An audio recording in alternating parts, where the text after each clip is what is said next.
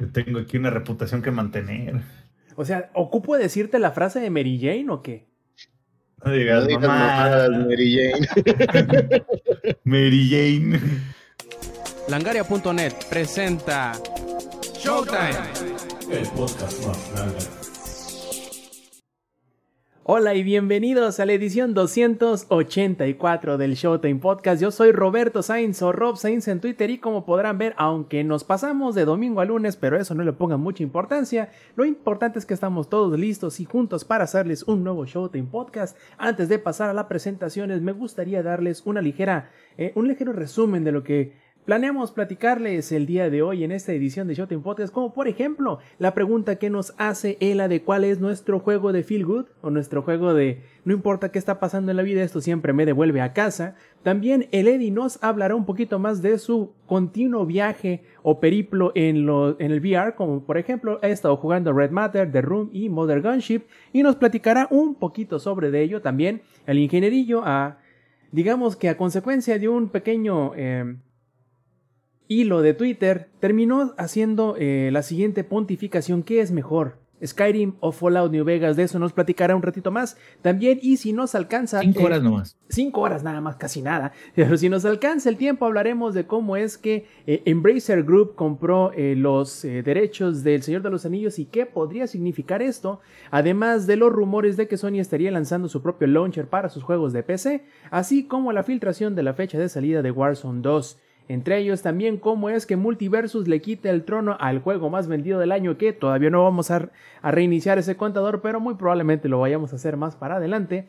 Y cómo es que eh, pues eh, se cumple la profecía de que le permiten a alguien gastar tanto dinero como puede en Diablo Immortal y esto resulta en que no puede encontrar a nadie contra quien jugar porque es demasiado poderoso. Y por último, cómo es que los juegos móviles de Activision terminaron eh, generando más dinero que los juegos para PC y para consolas. Todo eso más adelante. Primero presentaremos a los integrantes del Showtime Podcast que tenemos esta noche, como por ejemplo, Sampi Viejo, ¿cómo estás? Bien, güey, pero perdónenme que hoy no los voy a deleitar con mi hermosa jeta, pero este ha sido un día largo, es lunes, hoy se trabajó con madre, güey, ya están desquitando los dólares, pero bueno, todo bien, todo al tiro. Ah, pero quería subir de puesto, cabrón. Así estaba yo también, ¿eh? Óyeme, eh, a huevo, súbame, súbame, ya que empecé. No, era broma, espérate. Ya que viste cómo estaban los chingados, dijiste, ¿me, ¿me puedo devolver, oiga? Pero con el salario que ahorita tengo. No, no, ya, no, no se puede, ya pregunté. Puta mano, bueno, pues y el que también ya preguntó cómo están las cosas son el ingenierillo viejo, ¿cómo estás? Ya, pues aquí estamos aquí listos ya para la gran pregunta de la vida, güey. ¿Qué es mejor Skyrim o Vegas? Tío, güey, está cabrón, ¿eh? Está cabrón. Cada, tiene sus pros, sus contras. Y los argumentos que utilizó este, eh, mi querida Lupercia están muy buenos. Y vamos a ver si estoy de acuerdo o en total desacuerdo. Nos agarramos unos madrazos afuera del Metro Pantitlán o algo así, güey. Este, más adelante. Es una de esas cuestiones que uno, se que uno llega a cierta edad donde se pregunta pura pendejada y termina preguntándose eso, ¿no? Exactamente. Pero digo, o sea, en este momento estoy emperradísimo. No, no es cierto. No, pero o sea, en este momento creo que es un, un buen tiempo para volver a sacar ese tema a colación, güey. Y resetear el contador, por cierto, también. Así es. Y de hecho, lo curioso va a ser que la próxima semana vamos a poder hablar de otro juego de mundo abierto nuevo, que ahorita no podemos hablar de él, y que probablemente es esta discusión que vayamos a tener el día de hoy vaya a tener cierto eco la próxima semana. Pero bueno, eso será después. ¿A quién tenemos aquí? También tenemos al caster más importante de la liga profesional femenil de League of Legends. Lex, viejo, ¿cómo estás? ¿Qué onda, gente? ¿Cómo están? Eh, la verdad, estoy puteado. estoy puteado. Eh, llevo tres días durmiéndome, dos a las cinco de la mañana y despertándome a las seis y media. Y de ayer para hoy a las cuatro. Pero ya están empezando a rendir frutos, todas las cosas muy chingón. Entonces, pues nada, estoy contento de estar nuevamente por acá. Hoy igual no les voy a poner eh, mi carita preciosa, pero ahorita pongo, les pongo unos memes, ¿cómo no? Eh, porque ando muy puteado, ando muy puteado, pero nada, emocionado. Hay muchas cosas, pues de las que hablar. Creo que la pregunta de él es muy interesante y se presta también para explayarnos un poquito. Pero bueno, ya pasaremos a sus respectivas secciones. eventualmente. Así es, y para todo aquel que no cachó la advertencia, Lex nos está diciendo que en algún punto del podcast se va a quedar dormido. Voy a aplicar un Eddie.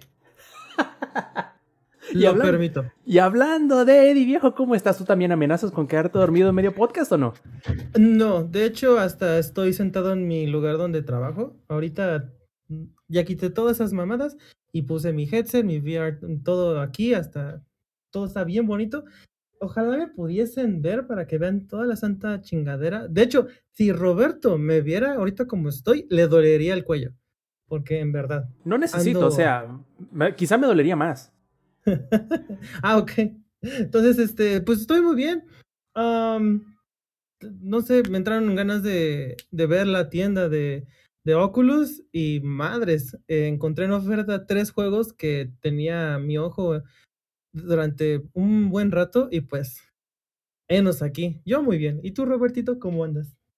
Fíjate que sorpresivamente bien de, de- en cuanto a malestares físicos, he de comentarles que el viernes tuvimos un día bastante pesado en cuanto al CrossFit informático o, o lo que muchos podrían decir mover equipamiento en, en el trabajo.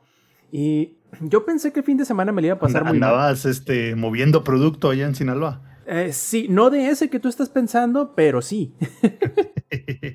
La, la neta, yo pensé que me iba a ir muy mal el fin de semana. Incluso ni siquiera me tomé analgésicos ni nada y no terminé nada mal. De hecho, lo único que me medio molí o que terminé este, adolorido fue de, de los muslos, de obviamente de estar levantando cosas del suelo porque fueron como 80 impresoras, bueno, 50 impresoras y 30 multifuncionales.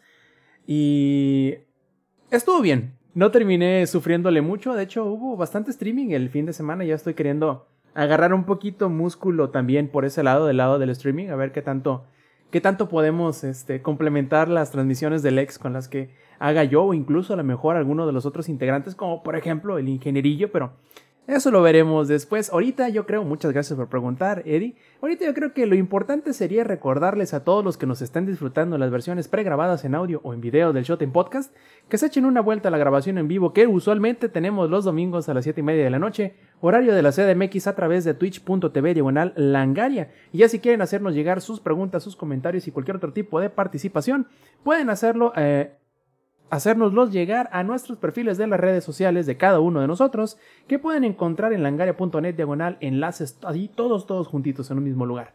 En fin, empecemos ahora sí con lo que nos dice el ELA. A ver, plebes, pongan atención, dice él.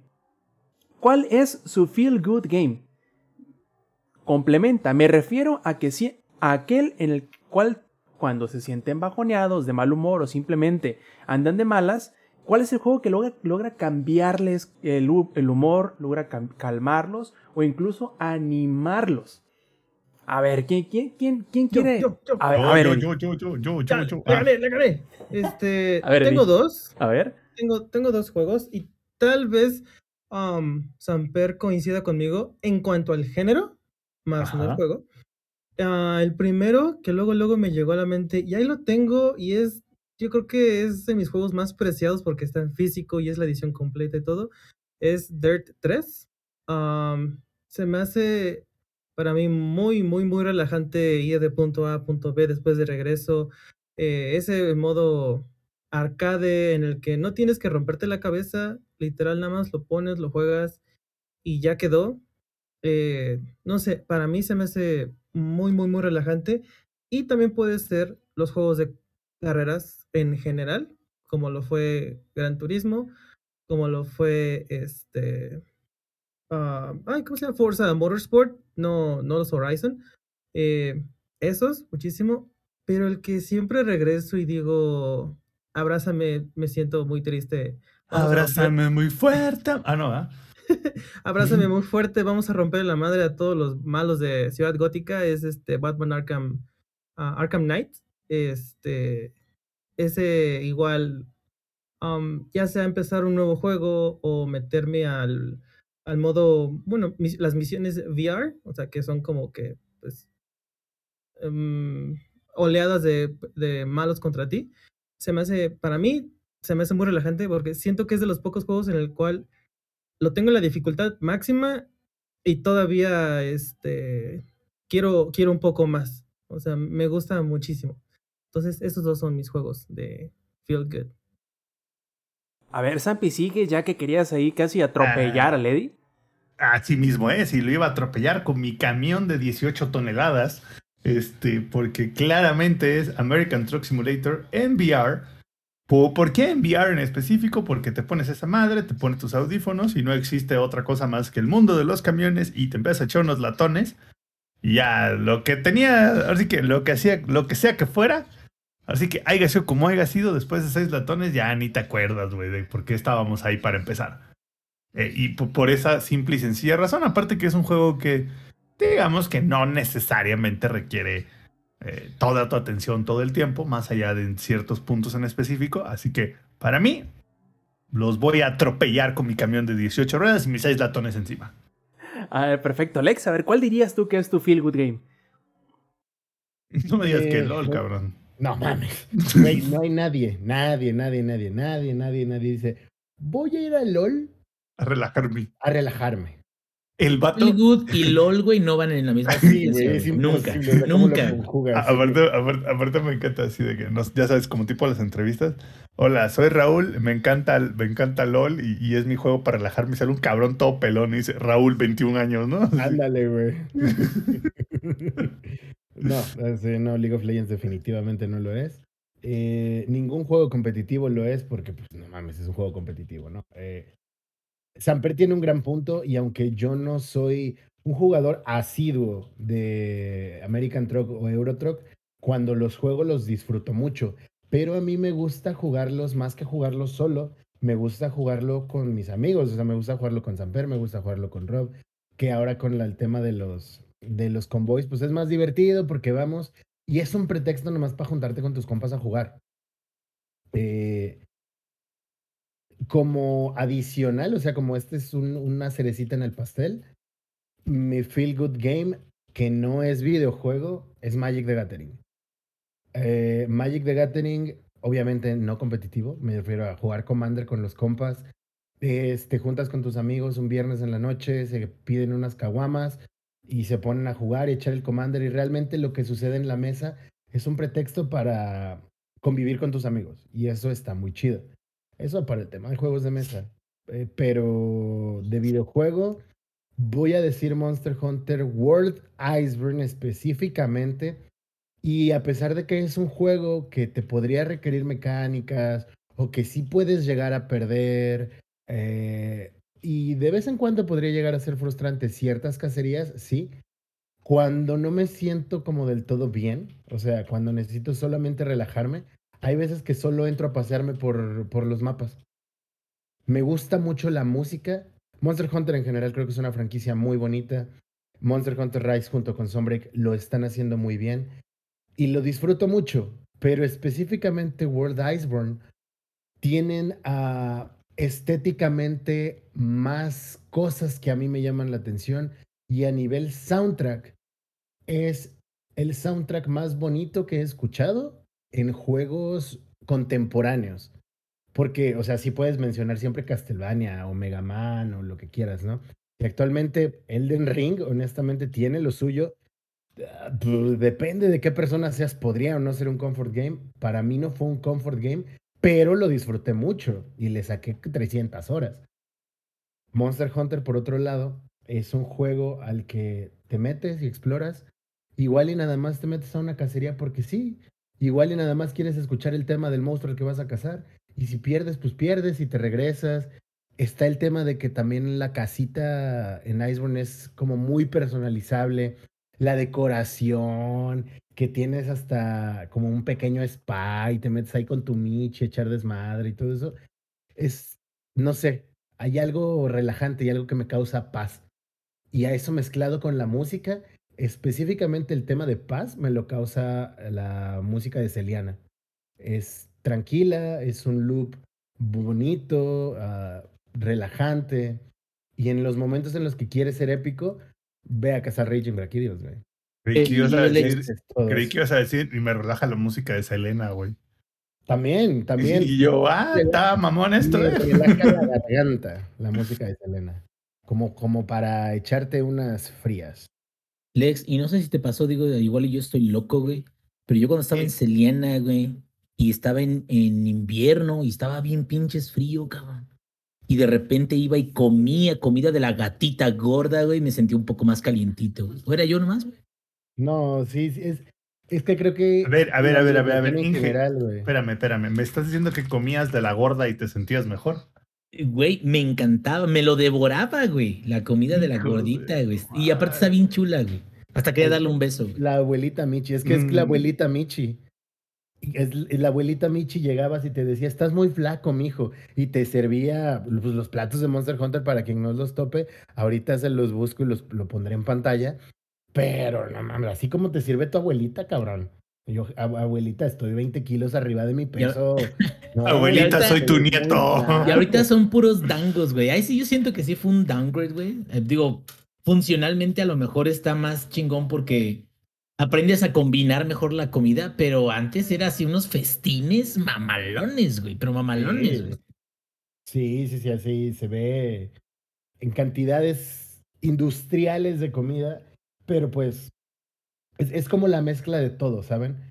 O sea, Rice me gusta mucho, Sombrick me gusta mucho y por rato sí puedo decir que me podría llegar a relajar, pero es más como el pasar el tiempo con los amigos, como jugar con los amigos y pasarla chido y hacer las misiones. Pero World sí es un juego el que a veces prendo todavía estando solito nada más para escuchar la música y pasearme por el mapa y lo- los mapas. Y está muy chido. Es- y yo sí es- coincido con el Inge, ver la comida y lo abundante que es y lo rica que se ve. Y adicionalmente el de las aguas termales, a veces sí te genera esa sensación de calorcito. Y está muy padre. Oye, todo bien hermoso, güey. Cuando carga la pantalla y se pone en negro, tú todo el reflejo, todo jodido. Así, güey. así. Todo ojeroso y puteado, despeinado. güey. Con la pinche papada, güey. Así de, ay, qué bonito. Pero sí, mi, mi feel good game es Iceborne. A ver, ingenierillo, ¿y tú? Mira, tengo tres decenas. No, este, voy a nombrar tres, porque digo, eh, ahora sí que podría nombrar seis o nueve, pero estoy tratando de cortar un poquito la lista. Fíjate que si no fuera tan maldita sea pretencioso a la verga, güey, que cae gordo de lo pretencioso que es, güey. Si no fuera tan pretencioso, Dead Stranding sería muy buen comfort game. No lo es, sí tiene sus partes de comfort, sí tiene su gameplay que está como chido de que vas explorando y todo eso. Pero creo que pudo haber sido un juego mil veces más divertido, mil veces con más objetivo de, de seguirlo jugando, güey. Y la verdad, mm, creo que se quedó corto en eso porque quería entregar una historia de Hideo Kojima revisada por Hideo Kojima y editada, güey, para que toda la gente viera que Hideo Kojima es la mera piola de Hideo Kojima. güey. No, y que Entonces- el juego lo disfrutara Hideo Kojima. Es correcto, es correcto. Entonces, principalmente Hideo Kojima tenía que disfrutarlo, güey. Ya después todos los demás mortales. Entonces, ese casi llega a ser un buen comfort game. Que la verdad siento que ya es, es algo que, bueno, tiene sus pros y sus contras. Ahora, el segundo es uno que mencionó ahorita, este, está aquí en el chat como Villana Bru, mi, mi amiga Lupercia, que es eh, Stardew Valley. Stardew Valley yo creo que es de las cosas más bonitas que más tiempo puedes jugar. ¿Por qué? Porque, por ejemplo, hay, hay otros juegos que también son muy bonitos, como es más el... eh, hasta hablamos de Animal Crossing, ¿no? O sea, de que también es de... Lo puedes jugar todo el tiempo y es de un día y así.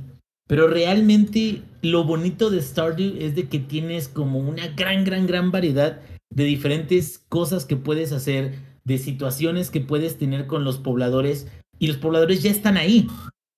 Yo la verdad, les, le- si recuerdan, les conté hace tiempo que, que no había más pobladores y no había más pobladores y no pasaba nada y no pasaba nada. Y yo, ¿qué demonios? ¿Qué está sucediendo? Y en realidad es porque yo era un NPC más. El, el personaje principal era el de mi hija, que fue con el que empecé la isla. Pero bueno, dicho esto, la verdad es que Stardew Valley tiene eh, combate en sus cuevas, eh, tesoros, tiene questlines, tiene este, ahora sí de que este, seasons o, o temporadas del año. Eh, el que estés micromanejando, este, manejando este, individualmente las semillas que estás sembrando, lo que vas a hacer con ellas, algunas van a ser jalea, otras van a ser cerveza, otras van a ser vino, otras va a ser, este, o vas a hacer mantequilla, vas a hacer queso, o sea, como que todo, todo ese tipo de cositas y la música en general, que, que es un loop que constantemente te está motivando a que sigas jugando, la neta, mis respetos, es, yo creo que el juego más feel good que, que he jugado y que me ha tenido más enganchado. Porque también hay otros que, eh, como les digo, por ejemplo, Animal Crossing está bonito y todo eso, pero Stardew Valley, mis respetos, cabrón. Y el último, que ese es lo que últimamente, ya mejor es porque ya estoy viejito, ¿verdad? Pero el último, pero mis comfort game es cualquiera de la saga de Yakuza, güey. Van a decir, ay, no seas mamón, pelear ahí en... No, güey, pero hay algo de la atmósfera de Kamurocho, de la atmósfera de Sotenbori. ¿Han visto los quests? Las questline tienen los mismos motion capture que hace 20 años, güey. Todavía. Todavía tienen eh, los movimientos así medio raros y, el saludo así medio chueco, güey, del, del NPC. Y no importa. Y tiene muchos, sí, sí, sí, y tiene muchos quests que son quest feel good. Si todavía no haces quests secundarios, vas y haces las sub stories y de repente, ay, lo que pasa es que mis papás me dejaron cuando yo era niño y de repente una musiquita acá muy, muy tipo anime, así de feel good. Ay, Kiri, qué buena onda eres, que estás ayudando a esta niña a superar su trauma. Entonces me quedo, la neta, sí, sí cualquiera de esos son bastante buenos como para, para meterte un rato y olvidarte de todo lo demás. Y ya, esos son los tres que mencioné. De hecho, muy buenas eh, recomendaciones todas. De hecho, creo que tocaron prácticamente todas las menciones que yo iba a hacer, como por ejemplo eh, American Truck Simulator sería una muy buena opción. Ahorita Monster Hunter Rise Sunbreak es una opción increíble también.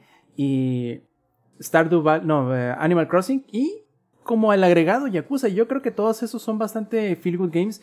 Ah, en mi caso, no, por lo general no tengo, porque yo creo que la pregunta sería como, sin importar que estés jugando, a cuál te devuelves a la fuerza y dices, ah, estoy en casa nuevamente. Yo por lo general no tengo un juego así porque... No sé si suene feo, pero casi siempre estoy jugando una cosa solamente y no me detengo tanto en devolverme a jugar algo que ya jugué anteriormente.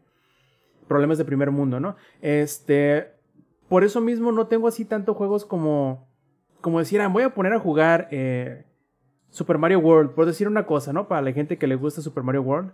Pero casi siempre o es el Yakuza que estoy jugando o es el Monster Hunter que estoy jugando en ese momento, los que serían mis feel good games. Eh, muchos nos preguntaban por acá que si, eh, que si a fuerza debería de tener parte como de, desafío. Y yo creo que no necesariamente, que para algunos el desafío es parte de la recompensa, el, superar el desafío.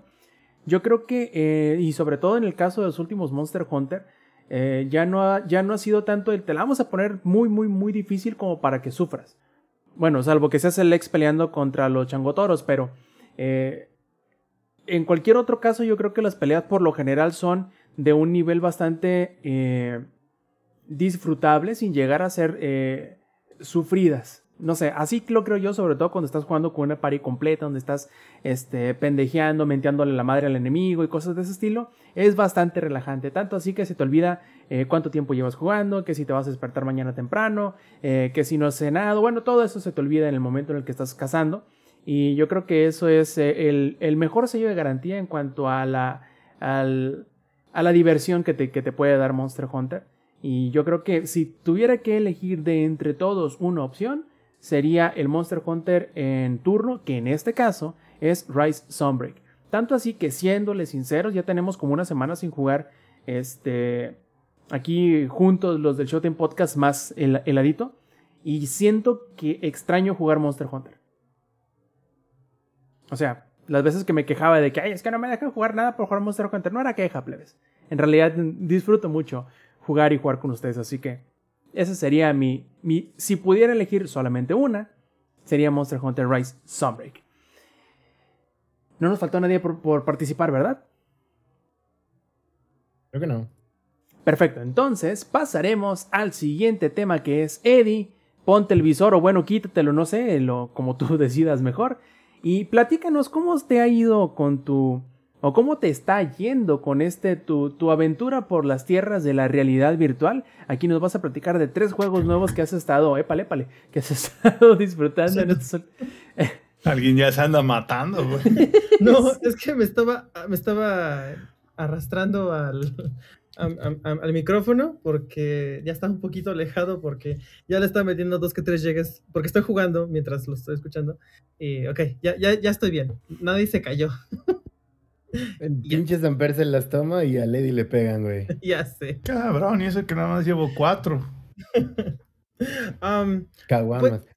¿cuál- Eh. Este es un recordatorio para Grupo Modelo. Si nos estás escuchando, patrocínanos, por favor. O quien sea que venda, que apendeje. Lo que sea con que apendeje, dijera mi papá. Así sea barrilito. te van a dar las indio y a ver si las quieres tomar. Mira, mientras no sea esta madre la que. Bueno, no voy a quemar a ninguna marca, pero la que se atreven a decirle el champán de la cerveza, todo bien. Bueno, am, pues sí, este, toda esta semana eh, traté de jugar y jugué bastante algunos, a- algunos de estos tres juegos que compré. Am, yo estaba tratando de catalogarlos por niveles de dificultad. Por ejemplo, el que puedes estar sentadito, sin moverte y pues estar jugando y así. Entonces, am, el primero que les quiero comentar es The Room VR.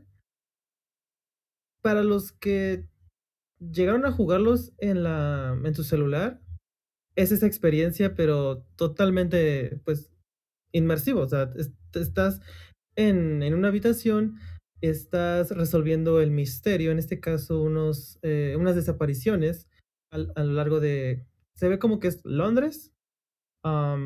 se ve como ese ambientado en Dishonored.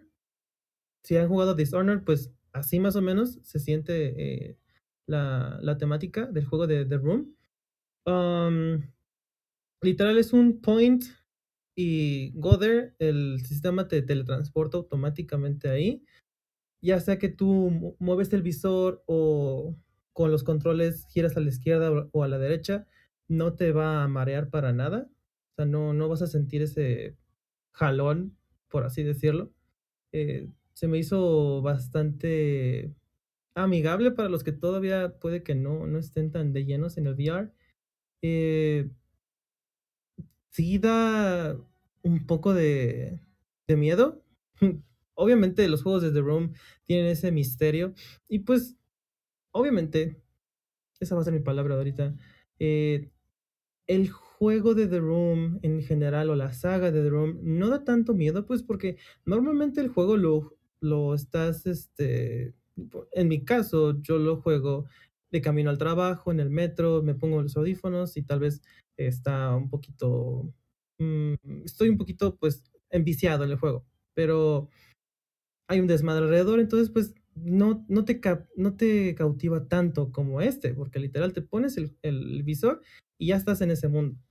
Entonces, me gustó, me está gustando muchísimo. eh, literal es, es, es como el juego en el celular, que lo que se vea, perdonen, lo que se vea, tócalo. O sea, aquí sí no, nada de que, ay, quién sabe Que es qué el sea eso", no. consentimiento, dice el Ajá, sí, sí, sí. Aquí todo tiene consentimiento. Desde que te pones el juego, tienes permitido manosear lo que sea. Este, porque así han sido siempre los juegos de, de The Room. Eh, tocar, ya sea para que deslizar, para girar, para abrir algo. Entonces, es exactamente lo mismo. También tienes tus monoclos, o bueno, como tus binoculares o lo que sea, donde puedes ver este sangre que, que- de, de- un asesinato, las huellas digitales de alguien que estuvo ahí, pisadas. Entonces, tiene todavía ese sentido de detective eh, y está muy padre. No lo he terminado, quiero, lo estoy disfrutando, me está gustando bastante. Entonces, si le dan una oportunidad de The Room, que creo que todavía está en descuento para los que, para las dos personas que tienen The Room, que nos escuchen, cómprenlo. No sé si Samper, tú ya lo jugaste. No, güey, yo, yo todavía no. ¿Ya lo compraste? Si no lo has comprado, te lo, te lo, te lo ¿En cuánto recomiendo anda ahorita? bastante. Creo que ahorita está en descuento. Creo que bajó. Está creo que en 30 dólares bajó, creo que a 23. o Pero te 26. refieres al, ¿cómo se llama? Dark Matter, porque hay varios, ¿no? No. De The Room. No, no, no. Este es The Room. T-H-E-R-W-M. Sí, Y por eso, es que por eso, según yo se Ah, llama sí, The sí, Room. A Dark Matter. Sí, A Dark Matter. Ah. Aba- De hecho, abajito está. Ese es el título de, de. Ahora sí que para diferenciarlo entre las versiones de. Pero ¿no sí da miedo porque fíjate que a mí no me gusta ese pedo. O sea, No, no es que da miedo. yo más, es a mí nada más me gusta ver a Alex sudar. no, no, no. De- este- Yo nada más le pongo los juegos de terror para ver a ese güey cagarse y yo reírme, pero no, no es lo mío, güey. Ah, yo ¿Te digo que le. divierte, sí o no? Por Sí, supuesto que me Ah, divierte bueno. verte sufrir. pues Digo, que qué bueno que te gusta, Eddie. creo, creo que está en ese. En esa frontera de que te, que te empieza a dar miedo. Porque es de, es de misterio. Eh, de es- esa frontera de, de te cagas y te cagaste, ¿no? No, todavía no, tranquilo, no, no, no es ese. De hecho, ahorita estoy viendo un juego de VR que se supone que estás en una morgue. Este, no mames, no, no, no mames, está que te cagas, porque tú, tú como espectador estás viendo al güey cómo está jugando y de repente ves algo que este pendejo no vio y tú decides, no mames, ve a la izquierda. Que tú eres como el, el- pues tú eres el forense, ¿no? Y tienes Ajá. que estar eh, y tienes que voltear el cadáver y todo el pedo. Sí. Sí, vi el trailer y dije, pinche gente enferma, güey, que No juega esto". mames, sí lo juego. Y sí lo, y Y, y- sí, este, ¿sabes qué? Me recordó a esta una película que seguramente, seguramente ya la viste, que se llama este, La autopsia de Jane Doe. Sí, está chida. Me recordó a esa movie. Está Sí. muy chida esa movie. Sí, sí, sí, sí. ¿Ves cómo, cómo, cómo no te gustan los juegos de terror si bien que ves Ah, no, cosas? no, no, pero una cosa es la movie y otra Es que, a ver, yo siempre le he dicho, güey. Cuando algo de VR es, es, es terror, se multiplica por 10, güey. O sea, es así como. to- to- to- todo lo que sea en VR es como, no sé, juegos de carrera. Ah, se multiplica por 10 la, la sensación de velocidad y las curvas y no sé qué. Juegos de terror se multiplica por 10 el factor a cagar, güey. Porque literal está muy heavy, güey. Muy heavy. Sí. Entonces, um, The Room no te va a dar miedo, pero sí mm, tienes, eh, tienes ese suspenso, ese misterio, pero no es de miedo, no es de terror. eh, Oye, Eddie. Sams, acá en el chat nos dice el chingue, dice, no jodas, me vomito con esos juegos en VR y VR de terror peor, dice. Te vomitas y Te te, cagas. cagas, ¿no? las dos para- juntas, güey. Es para que lo juegues en el baño, ahí con el ritmo. Haces un 2 por 1 güey. Literal. Entonces, está muy chido. Ah, The Room VR ah, a Dark Matter está, está bastante chido. Después el siguiente, que ese sí fue una sorpresa porque no, no supe cuál de los dos poner primero, pero fue Red Matter. También está en descuento porque acaba de salir eh, ah, Red Matter 2, que ese después lo vamos a comprar. En este, literal, te mandaron al espacio los camaradas eh, rusos para investigar mm, desapariciones, eh, investigar un cagadero, un desmadre. Cuando vas llegando ya hay cadáveres, ya, bueno, más bien no hay cadáveres, nada más hay sangre. Y dices, ah, la verga. Y después te empiezan a aparecer cosas de la nada. Entonces, sí, este sí es más, se está rascándole más al, al terror psicológico. Este, para, para, para personas que sufran del corazón como Samper por, por juegos de, de terror, eh, es, es una buena introducción a los juegos de terror porque no, no es que haya jump scares o cosas así, sino que te la pasas totalmente solo.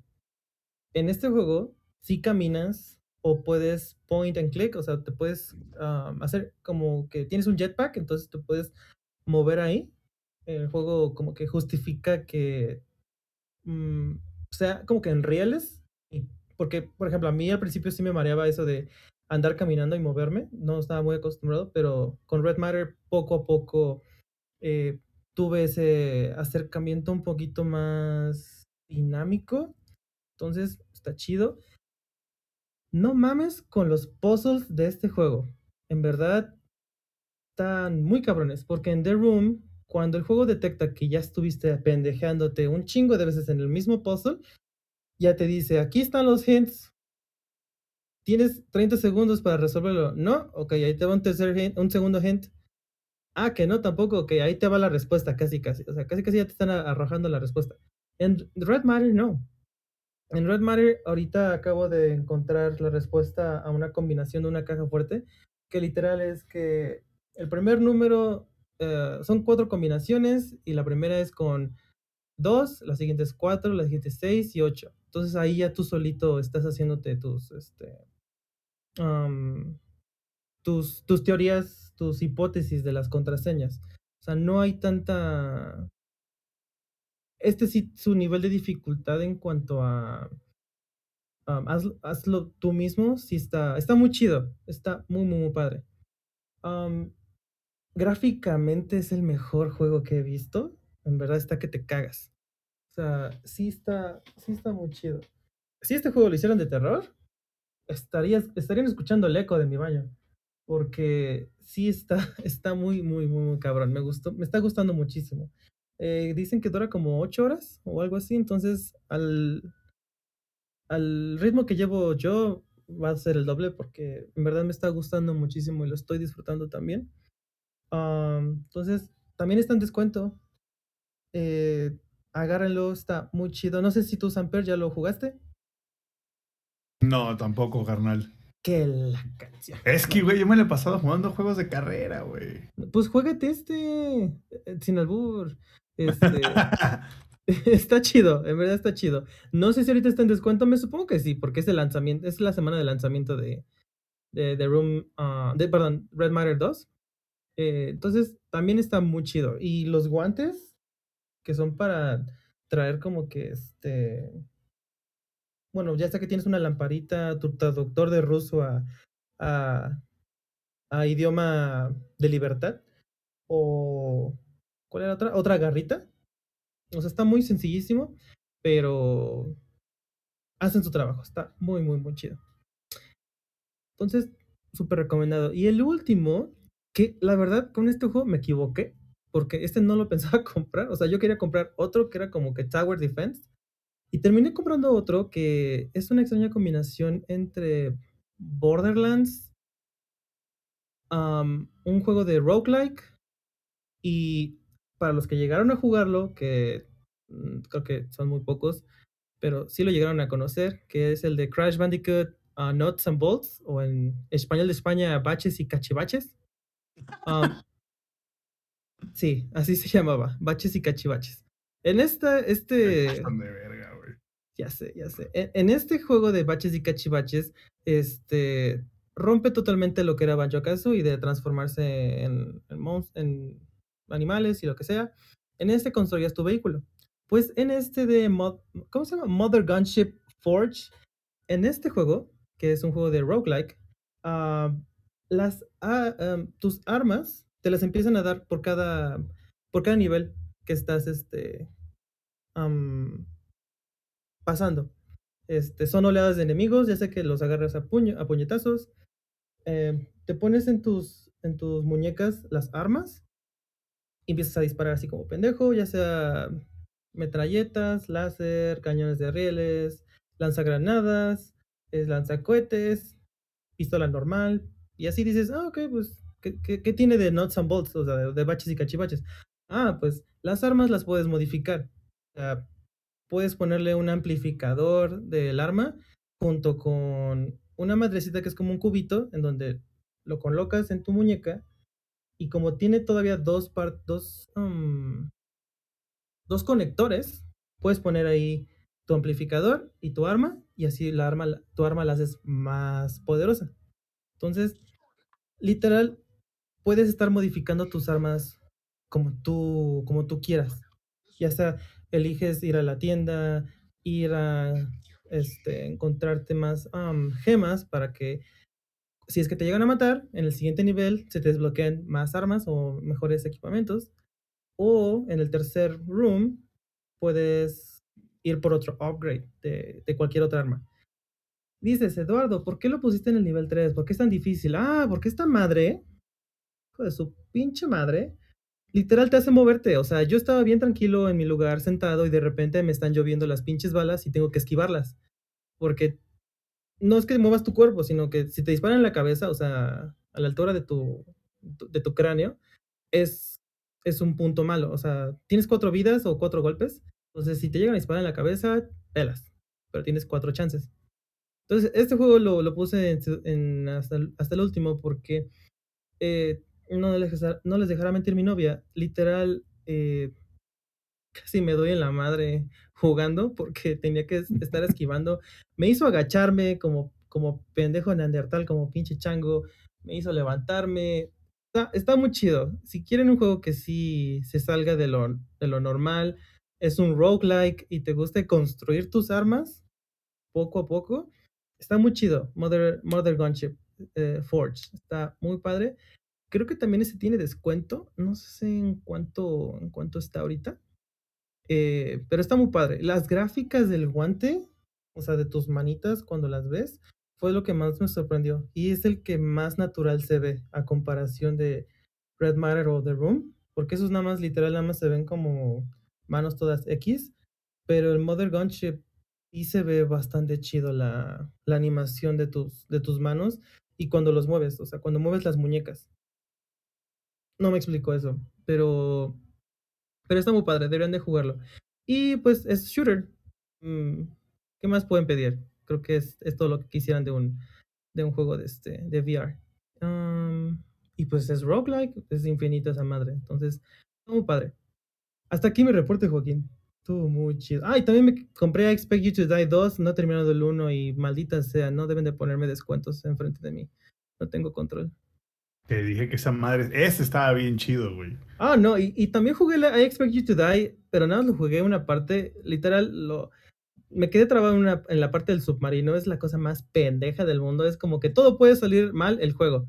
Entonces, este, está muy estúpido, no, no, me, no sé cómo vaya a ser el 2, sé que va a ser más pendejo de todas formas, este, pero va a ser muy divertido. Yo creo que la próxima semana les digo qué, qué onda con con este con los dos, con la XP to Die 1 y el 2. Perfecto, entonces a ver ingenierillo, ves sacando el este el pizarrón de, de, corcho, eh, las teorías conspirativas, la forma en cómo se conecta uno al otro, cómo es mejor o peor. Porque vamos a platicar nada más de Skyrim, a ver, bota ese, ese contador, y también de Fallout New Vegas en la disertación, en la TED Talk que, que, que nos va a, bendecir el ingenierillo. A ver, déjate ir, carnal. Todo tuyo el escenario. Ok, bueno, mira, ahí te va. Deja y traigo el pizarrón. Todas las, teorías de conspiración.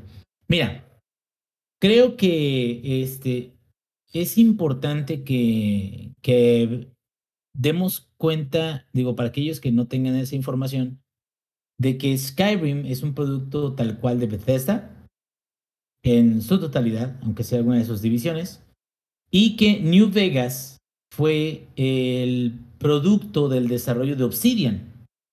Que Obsidian ha creado obras maestras o creó en su momento obras maestras como este eh, Icewind Dale, estamos hablando de Baldur's Gate, estamos hablando de muchos, muchos, muchos, muchos RPGs muy chingones de muchos lados.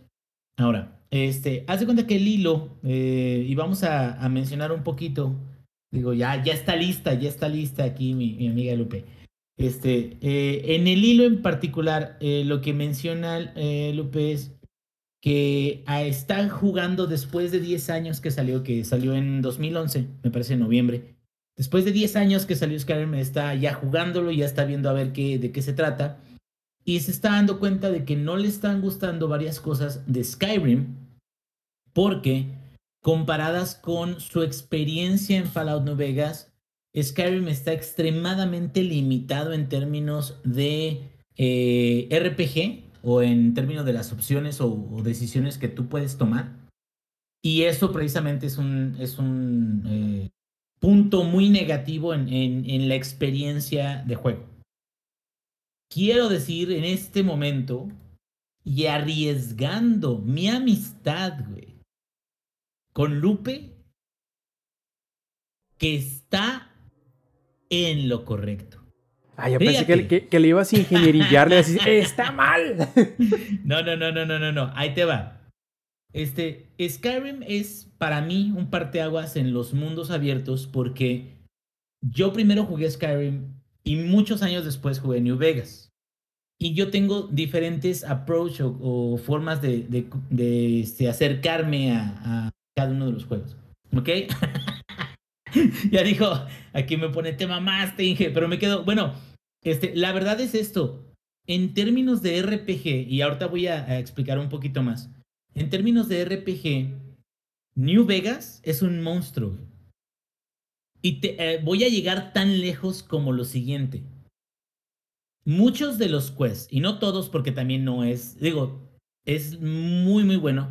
No es perfección y hay ciertos argumentos que son cuestionables, pero la mayoría de los quests, no nada más principales y de las facciones principales, sino la chulada de, de sus DLCs, que este, están también muy chingones de New Vegas, son superiores, se podría decir, en el impacto que tienen en tu gameplay, hasta muchos, no podría decir que todos, pero hasta muchos de los quests de Cyberpunketas 2077.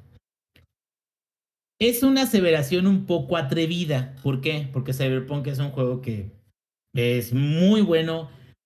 Le, se queda corto en algunas cosas, pero también tiene muchos quests que fueron creados con mucho amor de parte de, de este, de, ¿cómo se llama? De CD Projekt.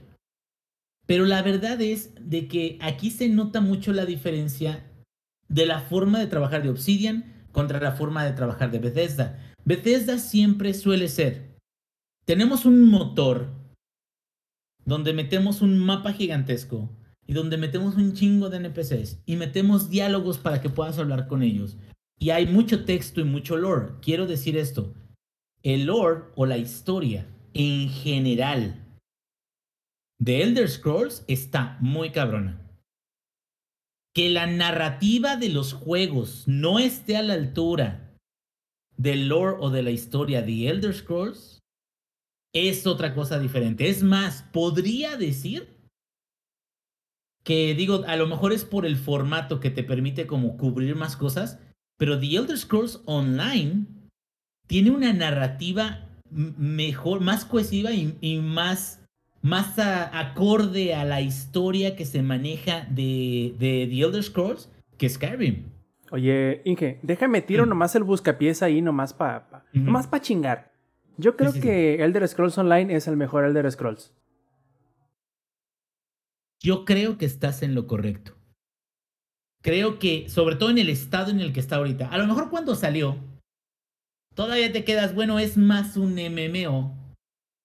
Y trata de, de agarrar a la gente que le gustan los, los multiplayer masivos en línea, como para tratar de, de agarrar nueva, nueva raza de, de un, de un área donde no lo habían hecho antes.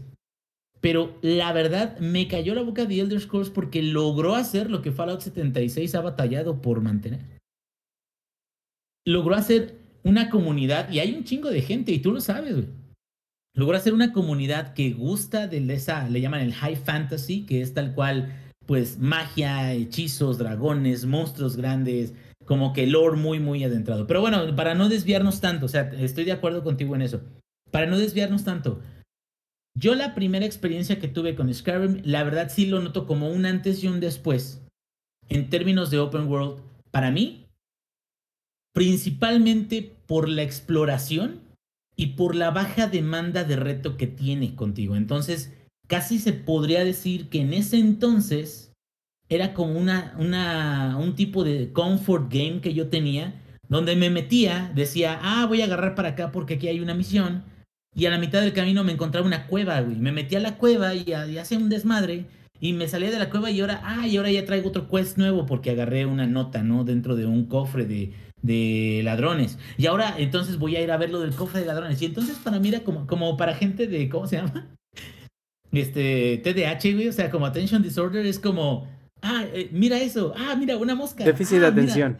Déficit de atención, perdón, este, Attention Disorder, exactamente. Eh, pero a lo que voy es esto.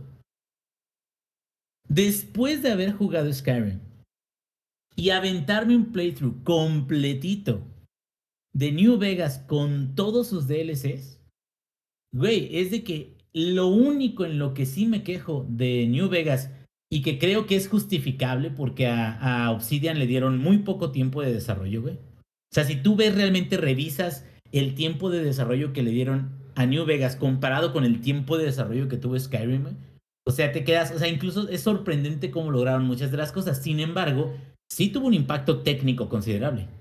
Y sí tenía muchísimos glitches, güey. Y sí tenía muchísimas cosas que no clipping de los, eh, los malditos escorpiones, güey. O sea, se metían en las piedras, güey, y te picaban desde las piedras y tú, eh, ¿qué pedo, cabrón? Pero, por ejemplo, toda la base que generó Obsidian en términos de facciones, en términos de eh, la capacidad, fíjate, hasta ese entonces creo que pocos juegos manejaban eh, este sistema de diálogo basado en habilidades que también vemos, por ejemplo, en Cyberpunk, que es un sistema de diálogos de, tienes opciones donde puedes conseguir lo que quieres, pero a lo mejor una es con mucha perspectiva. Y si no puedes con esa, a lo mejor otra forma en la que puedes conseguir que te den la información o conseguir lo que quieres es que tengas alta medicina, porque entonces vas a saber una, una información médica que eso va a, ser, va a convencer al NPC, ¿no? Entonces, cosas de ese tipo, y ese sistema estaba muy sólido hasta eso. Y eso no nada más era un sistema que te permitía a ti conseguir lo que querías. Sí, adelante. Ah, estaba esperando que terminaras tu punto y me dieras la. la, la, Ah, la bueno, si quieres, termina el punto. Nada más, nada más para cerrar. Creo que. ¿Cómo que para cerrar? que Dije, no, espérame, me estás quedando No, para corto. cerrar la idea, porque calla.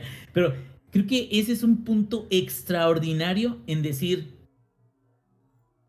Tiene muchísima, muchísima más rejugabilidad New Vegas que Skyrim, güey. A pesar de que Skyrim es grandísimo, a pesar de que Skyrim tiene una cantidad muy grande de quests, coincido con mi amiga Lupe, la verdad hay poco espacio para las opciones y realmente lo único que te puede modificar el outcome o pocas cosas que te pueden modificar el outcome es carisma o es persuasión. Pero fuera de esas habilidades, o sea, no importa, eh, a lo mejor puedes hostigar a alguien si estás muy mamado en Skyrim, pero realmente nunca se ha tratado Skyrim de un de un este conjunto de historias donde a lo mejor la forma en la que lo abordas puede cambiar el resultado. Skyrim siempre fue como de ah, dragones, ah, haz un grito, fusroda, ah, este magia. Y creo que ya comparándolos los dos, aún hoy que sí, con los mods Skyrim ha envejecido menos que New Vegas, aun cuando New Vegas también tiene mods y de mejora gráfica también.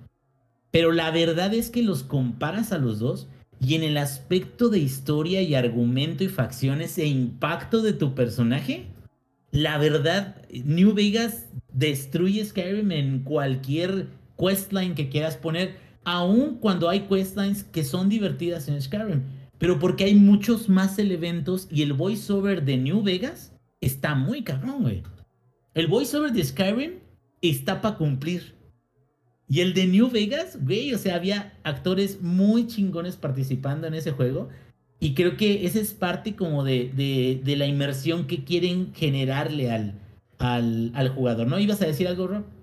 No, no, o sea, simplemente yo, yo, ah, como lo recuerdo, y puedo estar muy equivocado, pero como lo recuerdo, eh, parte del encanto de Skyrim no... Yo no recuerdo que haya sido necesariamente el, ah, tienes muchas opciones, sino era, es un mundo abierto que vas a poder explorar. montañas, Justamente las tumbas porque de los Dragor. si hacemos, si hacemos memoria, eso, ¿no? ingenierillo,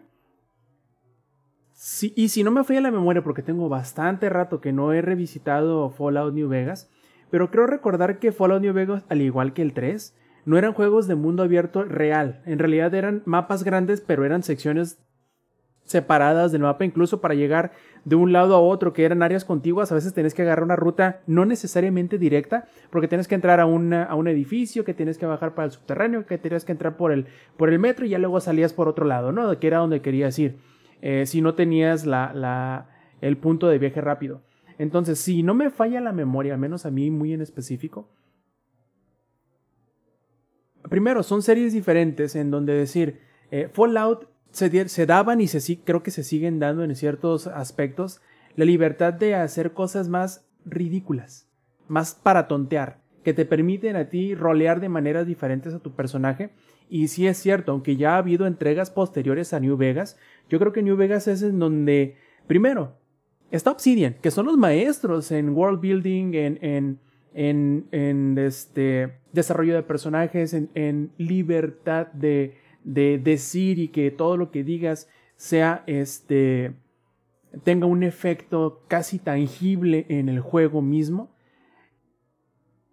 Y por eso a veces creo que llega a ser más memorable, porque como bien dice por acá Vanilla Brew, dice, es que Skyrim tiene cuesta aburridísimas y serán memorables. Creo que no tanto, al menos yo no siento que sean aburridas y serán memorables, sino que lo que a ti te hace apegarte a una misión no es necesariamente lo que haces, sino con quién lo haces y por qué lo haces. Puede que estés haciendo cosas súper épicas, como por ejemplo, creo recordar que hay una misión donde o recuperas o vuelves a poner o sin querer abres un Elder Scroll y se hace un pero una se hace un cagadero en esa misión y están súper épicos porque eh, creo que en ningún otro juego te habían permitido abrir un Elder Scroll y, y decirte y experimentar y ver qué es lo que sucede cuando eso pasa.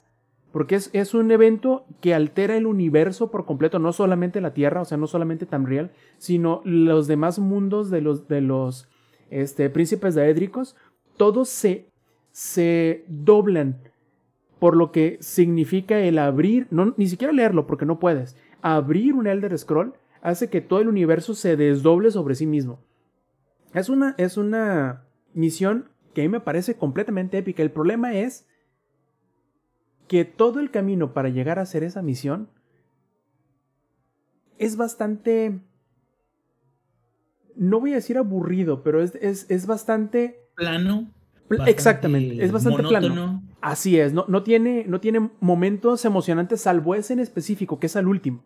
Sí, se ve muy bonito, porque si no me falla la memoria en esa misión, tienes que abres un portal hacia hacia no, no es cierto. Te, te, metes a una cueva y abres un portal y el portal te lleva a otra cueva diferente en donde hay así hongos gigantes y luego y, ves el pedestal y donde tienes que poner el Elder Scroll si se te cae o te lo tumbas, no recuerdo bien, y se desenvuelve y es donde se hace todo el desmadre. Ahora, si lo comparamos con las misiones que tienes en Fallout New Vegas, es lo importante o lo, lo principal es el personaje con el que vas, por qué vas y luego cómo vas a convencerlo de hacer la cosa que te están pidiendo que hagas. O, o cómo te vas a salir del pedo en el que te estás embrollando por, por el, el, motivo por el cual hablaste con esta otra persona.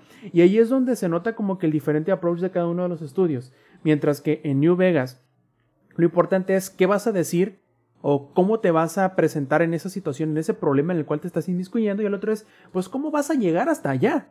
O sea, yo entiendo que hay gente a la que a lo mejor no le molesta o no le importa o no le pone tanta, tanto interés en la palabrería entre personajes, sino que quiere simplemente perderse en el mundo, ¿no? Y, y para esas uh -huh. personas yo creo que a lo mejor Skyrim sea el juego superior. Y los que van al extremo, que son de la misma vertiente, les encanta Breath of the Wild, cabrón.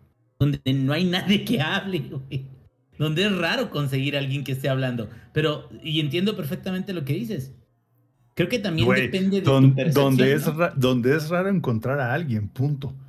Sí, sí, sí, sí, sí. Pero a, a lo que voy es esto. Creo que más bien sí, sí hay varias características de, de Open Worlds. A mí, yo, yo siempre hago referencia a Skyrim porque como que fue la primera experiencia grande que tuve, a pesar de que ya había tenido Fallout 3, fue la primera experiencia grande, sobre todo de la exploración. Creo que, creo que más bien mi concepto de Open World va más como que, que donde vayas haya algo que hacer.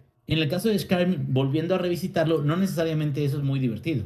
Pero esa, eh, hay, hay ocasiones en las que es épico cuando vas creciendo con tu personaje, por supuesto. Pero, por ejemplo, cosas que Skyrim hizo mucho mejor que New Vegas, el housing. Había un DLC completito de puro housing, güey. Te daban un propósito de tener tantas monedas para que las gastaras en materiales, para que hicieras tu casa mamalona y que pusieras tus armaduras ahí. Entonces, como que siento que ese tipo de cosas te da mucho propósito, ¿sí me entiendes? Y a pesar de que eso no le abona a la historia o a las questline, sí te da una razón más de decir, güey, o sea, voy a mi casa y en mi casa tengo todos mis tesoros y en la entrada de mi casa tengo puros pedestales donde pongo todas las armas mágicas que me he encontrado.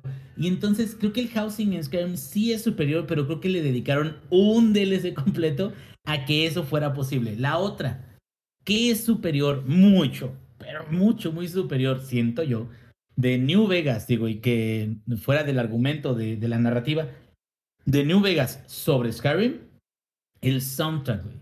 Es más, yo diría que a lo mejor no es tan vasto, porque creo que había más, más este, variedad en el 3, pero yo diría que el, el soundtrack de New Vegas es mejor que el de, el de Fallout 3. Y es más memorable mil veces que el de Fallout 4. Y es más, con Fallout, eh, bueno, estamos, si estamos separando, por ejemplo, Fallout 3, Bethesda, Fallout New Vegas, Obsidian, eh, Fallout 4, Bethesda, Fallout 76, Bethesda otra vez. Creo que ahí una de las cosas que podemos ver consistentes en, al menos en, en la franquicia de Fallout, es que, por ejemplo, dijeron, alguien le dijo, le pasó el dato, un pajarito le dijo a, este, al creador de, este, digo, porque todo es más como de Skyrim, ¿no? Al creador, al director de, de Fallout, ¿no? ¿Sabes qué, güey? Necesitamos un housing mamalón, pero que sea sandbox, güey. Que tú puedas construir con chatarra los edificios que tú quieras, güey. Y dijeron, ah, sí, pues vamos a hacer una mecánica en Fallout 4 donde tengas que hacer una casa y puedas construirla como tú quieras. ¡Ay, qué chingón! Va a ser una sola casa, ¿verdad? No. Van a ser más de 100 establecimientos, ya te vi, Preston Garvey. Y e- el problema con eso es de que lo hacen de una manera que es muy inconveniente. Porque tú puedes crear settlements o puedes crear tus establecimientos en Fallout 4 y esto es por parte de Bethesda, o sea, es, algo que a mí no me gusta de Bethesda. Como que exageran en cuando quieren agregar algo nuevo, ¿sí me entiendes? Y Fallout 4, en términos de, del diálogo, a mí me super cagoteó que eh, era un poquito como Mass Effect, pero mal hecho. ¿Te acuerdas, eh, Zampi? O sea, a la hora de hablar en Mass Effect, había como unas cámaras que se te ponían en tu personaje y en el otro personaje, pero en Mass Effect como que cambiaban los ángulos o de Correcto. repente eran close-ups. Como Y- telenovela, güey. Exactamente, pero, pero estaba chido.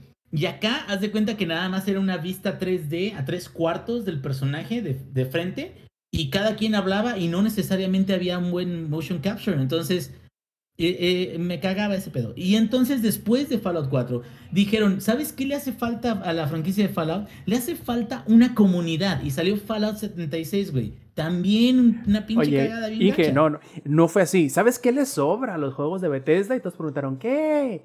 NPCs. Y dijo, exacto, NPCs. Really? Se los quitaron todos a la chingada. No, ya se los regresaron. Pero bueno, esa es otra historia, güey. Esa es otra historia porque cuando salió no tenía ni uno. Pero bueno, a lo que voy es esto. Se nota mucho la diferencia del desarrollo de Obsidian. La verdad, como RPG, Obsidian fue una piola, güey. Los DLCs están buenísimos. Todos, güey. Todos están buenísimos. Y lo único que sí tengo que decir es que técnicamente todavía le sigue faltando. Porque, pues bueno, pues, ¿qué querían, güey? Que siguieran trabajando en él o parchándolo después de cinco años, cuando realmente lo sacaron, lo estabilizaron como pudieron o lo poco que pudieron. Y vámonos a sacar DLCs y ahí se acabó, cabrón. Y aún así, con eso tuvieron como para que causaran un impacto fuerte en la comunidad y reconocerlo como un RPG más chingón que lo RPG que te ofrece Skyrim. Sin embargo, Skyrim creo que por las vistas que tiene, por los ambientes variados que tiene, como montañas con hielo, como lugares de este, bosques verdes, como ríos, como cuevas, como, o sea, creo que en el término de biomas, Skyrim tiene biomas más variados y a lo mejor visualmente podría decirse que es más atractivo que el Mojave, que el Mojave usualmente es desierto, es ciudades o ruinas de ciudades y tiene una película amarilla todo el juego, entonces como que es van- posible que te canses visualmente de ese tipo de arte. ¿Qué onda? Banda, ahorita que el Inge estaba hablando de eso, en mi mente sonó la de eso y más de Joan Sebastián, güey. ¿Eh? ¿Qué hubo? Ah, Eh, cruzaré los mares, los ríos. Ese es Skyrim, ¿eh? por irte a buscar. Pero, pero bueno, digo, ya para cerrar, ahora sí, ahora sí, para cerrar, digo, para no extendernos tres horas más. Creo que los puntos más fuertes donde es, innegable que New Vegas es mucho más chingón que Skyrim es el RPG. si tú eres un amante de RPG y checas Skyrim, te va a quedar cortísimo. Pero cortísimo, cabrón. Y tienes razón, porque sí es un monstruo New Vegas comparado con Skyrim. Ahora, en términos de exploración, a mí me gusta Skyrim, pero tal cual. Cuando yo lo volví a jugar hace poco, estoy hablando hace unos tres años, cuatro años, lo empecé a jugar y se ve muy bonito y sobre todo cuando tienes las texturas Ultra HD y la chingada y todo eso, se ve muy bien, se ve impresionante, pero sí sientes que los NPCs y la forma de reacción y los diálogos y la narrativa es algo que incluso creo que en general en la industria, y esto es muy chingón, ya, es, ya quedaron atrás. Esa forma de tener diálogos, creo que si regresa en Elder Scrolls 6, güey, los van a cagar, pero gachísimo. Porque eso ya no se usa, ya estamos hablando de cuestiones donde tiene que haber más inversión, más dedicación, más opciones, mejores diálogos, mejores voiceovers. Y la verdad es que sí se quedan muy cortos en comparativa. Pero fuera de eso, a los dos lo recuerdo con mucho cariño.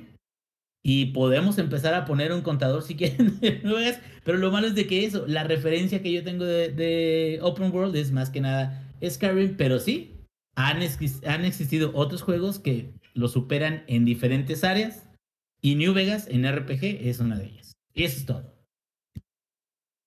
Perfecto. Y yo creo, ingenierillo, también sería a lo mejor interesante platicar en un podcast más adelante, como que la diferencia de, de filosofía entre Bethesda y otra vez Obsidian, pero ahora tomando en cuenta o comparando quizá Fallout 4 con eh, The Outer Worlds, en donde son el mismo género, son prácticamente el mismo juego, en, por no decir que uno es en la Tierra y otro es en el espacio, pero también tienen ciertas susceptibilidades muy diferentes que los hacen tener eh, un sabor muy distinto que, que otra vez vuelven a chocar. Yo creo que de una manera muy similar a lo que chocaron este Fallout 3 con, con New Vegas, comparándolos de esa manera. Pero. Sí, y, fíjate que The Other Worlds, y ya hicimos este, incluso reseña de esos. Es de las últimas reseñas únicas que, que hice finalmente.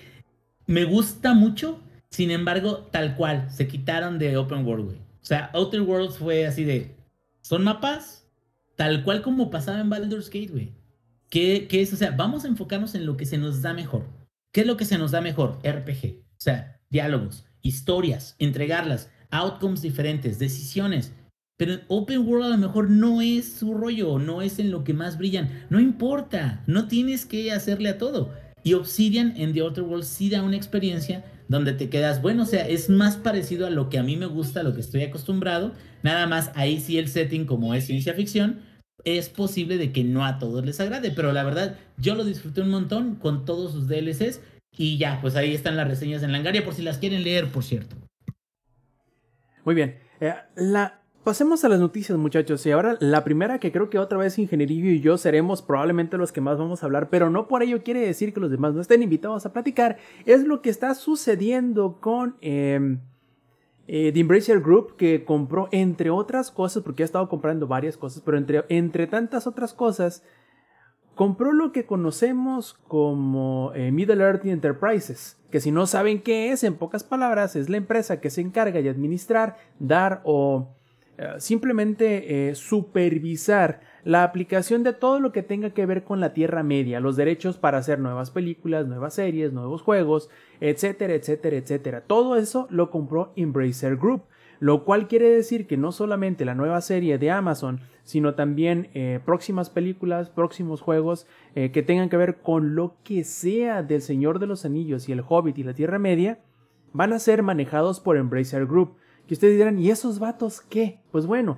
es una empresa gigantesca que tiene dentro de sí eh, desarrolladores, por ejemplo, como lo son todo lo que antes era Square Enix Europa y Square Enix Estados Unidos. O sea, hace THQ Nordic, tiene Gearbox, Eidos, IO Entertainment, eh, tiene Saber Entertainment. Bueno, tiene un montonal de estudios de los cuales pueden salir nuevos juegos.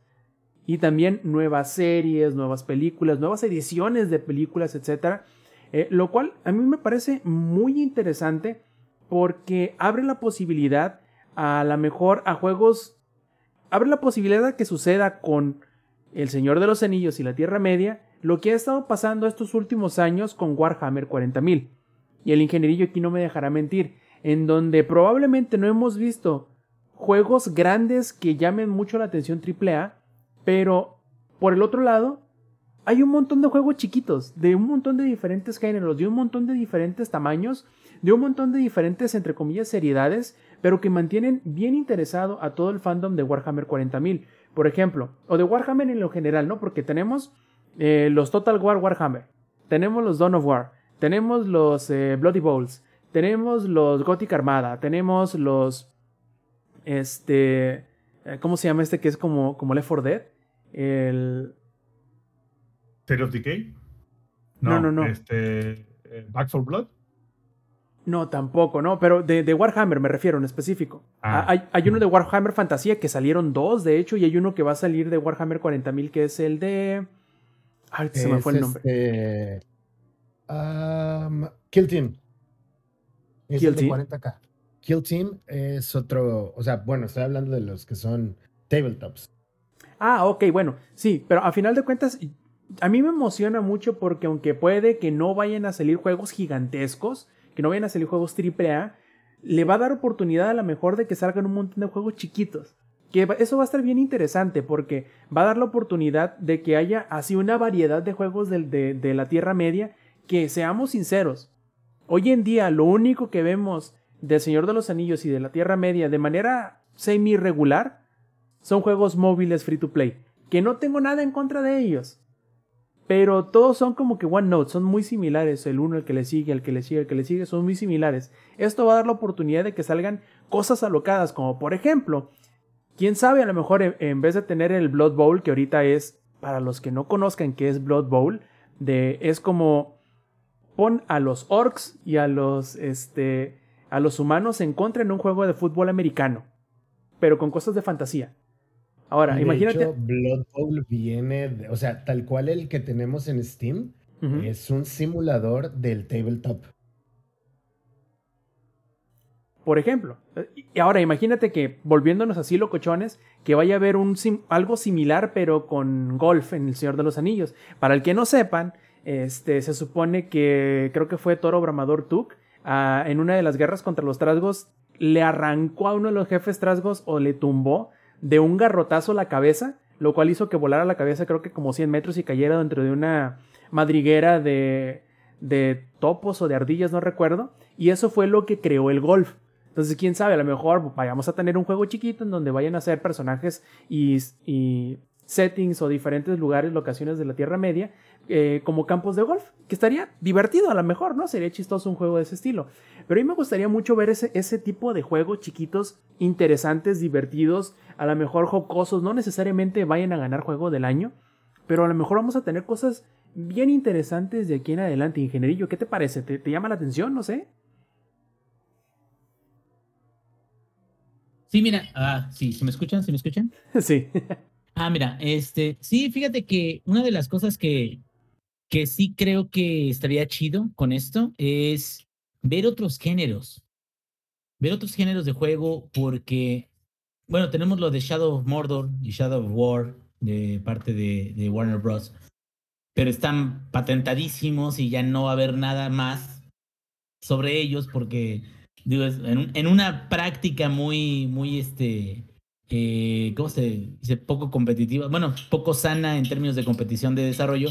O sea, si el, si el sistema Nemesis ya está ya bloqueado, o sea, no va a haber nadie más que, que genere ese tipo de cosas. Pero sí podríamos ver cuestiones de otras, eh, por ejemplo, Brawlers, como por ejemplo un Strikers de, de Lord of the Rings. Digo, y te quedas, ay, no sea ridículo. No, neta, güey. O sea, si ya sacaron un Strikers de, de Zelda, que funcionó perfectamente bien, te quedas, güey, pueden sacar un pinche Strikers de Lord of the Rings. eh, o un tipo, ¿no? Un muso, para los que no hayan agarrado la referencia, un muso del Señor de los Anillos. Estaría bien perro, eh, la neta.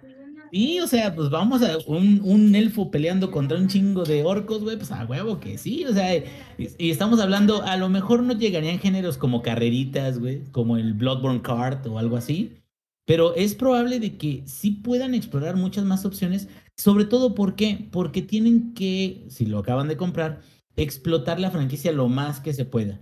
Y creo que también van a aprovechar el boom que podría generarse gracias a, por ejemplo, ahorita los medios que están saliendo publicados, ¿no? Si le va bien a la serie, también es un tema más de conversación para decir, güey, es un tema este, vigente, entonces vamos a usar, digamos, igual no directamente, pero vamos a usar cuestiones de ese universo para poder promocionar también cosas que estén relacionadas, ¿no? Entonces, creo que hay mucha oportunidad, mucho espacio para que las cosas crezcan y realmente, si se fijan, podría salir hasta un juego de unos hobbits que lleven el anillo hasta Mordor, güey. Que eso es algo que a pesar de que se ha intentado en el pasado, podría ser una buena propuesta porque creo que técnicamente es posible, güey. O sea, técnicamente ya estamos en el punto donde si alguien realmente tomara un proyecto que de inicio a fin de, de los libros de la comunidad de este, Dos Torres y El Regreso del Rey. Es más, hacer un, un libro, un juego episódico, ¿no? También podría ser. Sí, Pero claro. lo que voy es eso. De hecho, se me, ya se me tiene hace- la posibilidad, nomás necesitas el dinero. Eh, claro, y se me hace bien curioso porque parece que la- las cosas se están medio acomodando porque eh, tenemos ahorita dos juegos en camino de, del Señor de los Anillos que probablemente no vayan a ser, no vayan a romper este, ningún paradigma ni nada. Por ejemplo, tenemos el de, el de las minas de Moria que va a ser como, como un juego de supervivencia de enanos en, en Moria y otro que es el de Gollum. Entonces, son juegos, van a ser juegos de, de tipo B, más o menos, de clase B, que no van a ser juegos de grandísimo presupuesto, eh, pero están interesantes, ¿no? Al menos están intentando utilizar las, la, la marca del Señor de los Anillos de una manera diferente. También eh, Weta Workshop, que si no conocen el nombre, son el estudio de producción y de efectos especiales, no solamente digitales, que se fundó para, para hacer las películas. eh, que también ellos van a hacer su propio juego de la Tierra Media que se anunció poquito tiempo antes, poquito días antes de que, de que se anunciara la- el acuerdo de compra de entre Embracer Group y Middle Earth Enterprises. Y no dijeron qué va a ser en específico, pero supuestamente van a ofrecer una nueva forma de explorar el mundo de la Tierra Media, ¿no? Y quién sabe, a lo mejor ellos van a tener una mejor forma de finalmente volver a poner eh, los diseños a lo mejor que no se pudieron utilizar, los assets que ya tienen hechos de las películas originales en- para poderlos eh, explotar de una manera eh, dentro de un juego. No sé qué es lo que vayan a hacer, pero bien dices tú, ingenierillo, quizá vaya a tomar elementos prestados o inspirados en la serie que, que va a estrenarse dentro de un par de semanas en, Amazon Prime. Pero la verdad es que yo creo que mucho de lo que le hace falta a Señor de los Anillos o que me parece que deberían darse la oportunidad de es ser un poquito más ridículos, no ser tan tan tan apretujados y tan eh, tan serios, tan yo sé que es la, la franquicia, yo sé Como que el es- poema del Silmarillion, ¿no? O sea, como... Sí, sí, es que yo, yo, Ay, yo cabrón. comprendo, yo comprendo la importancia histórica y la seriedad del, del, del material original. Pero no por eso todo lo que vas a hacer de esa, de esa franquicia original o de esa marca original tiene que ser igual de seria. ¿Por qué? Porque no vas a atraer a más gente. Y yo creo que lo, lo importante es atraer a gente de todos los tipos, de todos los mercados, de todas las demografías, para, para que se interesen en, porque al final de cuentas casi siempre el Señor de los Anillos es como la, la droga de entrada, ¿no? Para irte o para conocer a más dentro de lo que en el género de la fantasía. Entonces, si le creas esta, este atractivo para todo el mundo, para más públicos del, del treintón, este, clavado de la, o cuarentón clavado de la fantasía, que son los, de ahí para arriba, son los que, los que les gusta el Señor de los Anillos, por lo general. Son de 30, 40 para arriba, gente muy seria. Entonces, si quieres que la marca siga viviendo y, se, y siga siendo conocida, tienes que hacerlo más accesible para la gente. Y qué mejor manera que vamos a, vamos a hacer un dinner dash en, un tipo de dinner dash, por ejemplo, en, en la posada del dragón verde, que es la, la que está en, en Hobbiton. Imagínate. De, de, tener que estar sirviendo la cerveza y la comida, los hobbits que van llegando, lo que están Podría ser, o sea, incluso puede ser así como este el The Shire, ¿no? Y hablar de Shire y, y, y minijuegos y, ay, puede ser un hobbit exitoso y la chingada y todo eso. O sea, no necesariamente tienen que tomar cosas como, como más oscuras o más épicas. O sea, el material está ahí. El material, es más, ha sido utilizado muchísimos años por muchísima gente para juegos de rol de pen and paper. Entonces te quedas, o sea, las posibilidades realmente son infinitas. Los libros abrieron mucho en los medios, pero en realidad existe muchísimo más que pudieran hacer con cada una de esas cosas. Así es, y yo creo que el, el, el ejemplo más ideal o perfecto de ver cómo se hizo explosivamente más popular El Señor de los Anillos es simple y sencillamente la adaptación a las películas.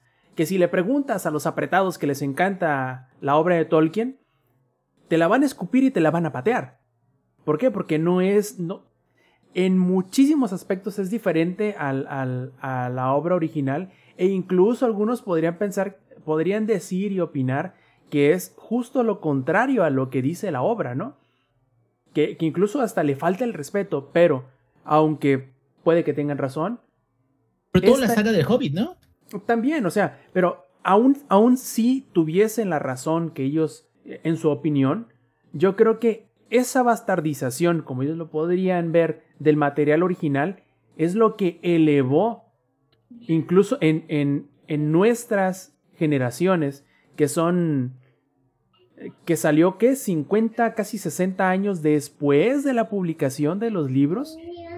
Se necesitó, o no se necesitó, sino una bastardización de ese estilo. Logró levantarlo nuevamente y meterlo a la cultura popular, probablemente podamos tomar una lección de eso, de darte la libertad de adaptar, de agarrar las cosas chidas que tiene el Señor de los Anillos para poder crear más cosas que sean atractivos para un público que ahorita a lo mejor no le interesa o no le parece atractivo el Señor de los Anillos porque, Inge, ya pasaron más de 20 años de que salió la comunidad del anillo en el cine. Ahorita hay. Y no ha envejecido un solo día, güey. No voy. Está igual, como dijo Gandalf, güey. You haven't aged a day. Tienes razón, pero aún así hay gente joven de 20 años o quizá poquito más que no les interesa. Que les parece seria, les parece larga, les parece aburrida. Entonces hay que buscar la manera de cómo ese ¿Sabes cuál público. también está larga? Ah, no. Entonces hay que ver cómo, cómo llamar la atención para mantener vivo Qué al Señor de los. Anillos. Y eso es lo que me emociona, que haya esa posibilidad y ojalá nos sorprendan de manera eh, positiva en las cosas alocadas que puedan eh, llegar a hacer ya ahora con la posesión de estos derechos. Ahora, Zampi, hablando, ya, ya que te metiste a colación, carnal, a mí me gustaría que nos ayudaras a platicar cómo le ha ido a todas esas eh, empresas, publishers y desarrolladores que han querido hacer su propio launcher en la PC y cómo les ha ido históricamente. Ya, por favor, deténganse, güey. Ya no hace falta, o sea, No otro más, por favor. o sea, o sea, a ver, tenemos Ubisoft Connect, eh, Battle.net, Steam, Galaxy, Origin, Epic, LOL tiene el suyo. ¿Cuál, cuál más me falta, Inge? Ah, bueno, Oculus tiene el suyo. Literal, Samper es ese meme de This needs to stop. Y, o sea, el de la EA Xbox. tiene el suyo, a pesar de que tengas juegos en Game Pass, tienes que usar el launcher también de EA, güey. eh, claro. ¿Y Xbox tiene el suyo? Xbox tiene el suyo, güey. O sea, literal tenemos que como 10 launchers. Y esos son los principales, vaya. Que han sobrevivido, quieres decir. Ah, Exactamente. The Elder Scrolls también tiene su propio launcher. ¡Ey! Este, Ah. ¿cómo se llama? Rockstar tiene su propio launcher, güey, también. cierto, güey. Rockstar también tiene el suyo. Que no importa en qué plataforma compres el juego, tienes que loguearte en su launcher. Pues, ya, güey. O sea, ya párenlo, por el amor a Cristo, güey. O sea, ¿por qué hace falta tanto? ¿Por qué no puede ser Epic y Steam? Vaya, y Xbox. Ya, güey, ya, ya, ya. Paren el mame, güey. O sea, literal es como cada juego que sale parece ser que tiene su propio launcher, güey. Es como de aquí nosotros hacemos nuestras cosas a nuestro estilo, güey. Y ahora, imagínate, Zampi, que Sony dicen, dicen, dicen, dicen, dicen, que tiene planes de lanzar su propio launcher con el objetivo de crear o de poder lograr lo mismo que Xbox está logrando con su launcher. ¿A qué me refiero? A que se vaya a ofrecer la, ya sea la posibilidad de con las de con las suscripciones que ahorita hay de PlayStation Plus, por ejemplo, es decir, la, la suscripción más eh, cara del PlayStation Plus te va a permitir también descargar y jugar los juegos que estén en PC, pero solamente en el launcher. Además de a lo mejor sincronizar tu avance y cosas de ese estilo, lo cual suena bien, pero híjole, no sé qué tan factible sea, pero parece que ese es el plan. Ahora, ¿de dónde viene esta... No, como, eh, espérame tantito, Roberto. Ajá. No se supone que... ¿Están cuestionando a Sony God? No, no, Malditos no, espérame. No, no se supone que los juegos de PlayStation nunca, iba a sal- nunca iban a salir fuera de PlayStation porque entonces dañaban el ecosistema y, la- y la, y, y la experiencia, güey, que es tener un Play 5. Puede ser, puede ser, pero mira, muy a, pes- muy a pesar de todo eso Sí, pero que... nos gusta el dinero. Exactamente, es para allá iba. La, la cosa Como está Don en que... Cangrejo. ¿Por qué haces eso, Don Cangrejo? Me gusta el dinero. Así, güey. Ahora, ¿de dónde salió todo esto? Todo esto resultó de que, por algún motivo, Sony dejó en la versión de PC del remaster de Spider-Man que salió hace poquito en la PC, dejó algunos archivos que dan indicio a que había, habría o habrá una función para hacer login con tu cuenta de PlayStation eh, Plus para hacer cierto tipo de interconectividad. Esto hizo que mucha gente empezara a decir, oye, pero pues, ¿cómo para qué?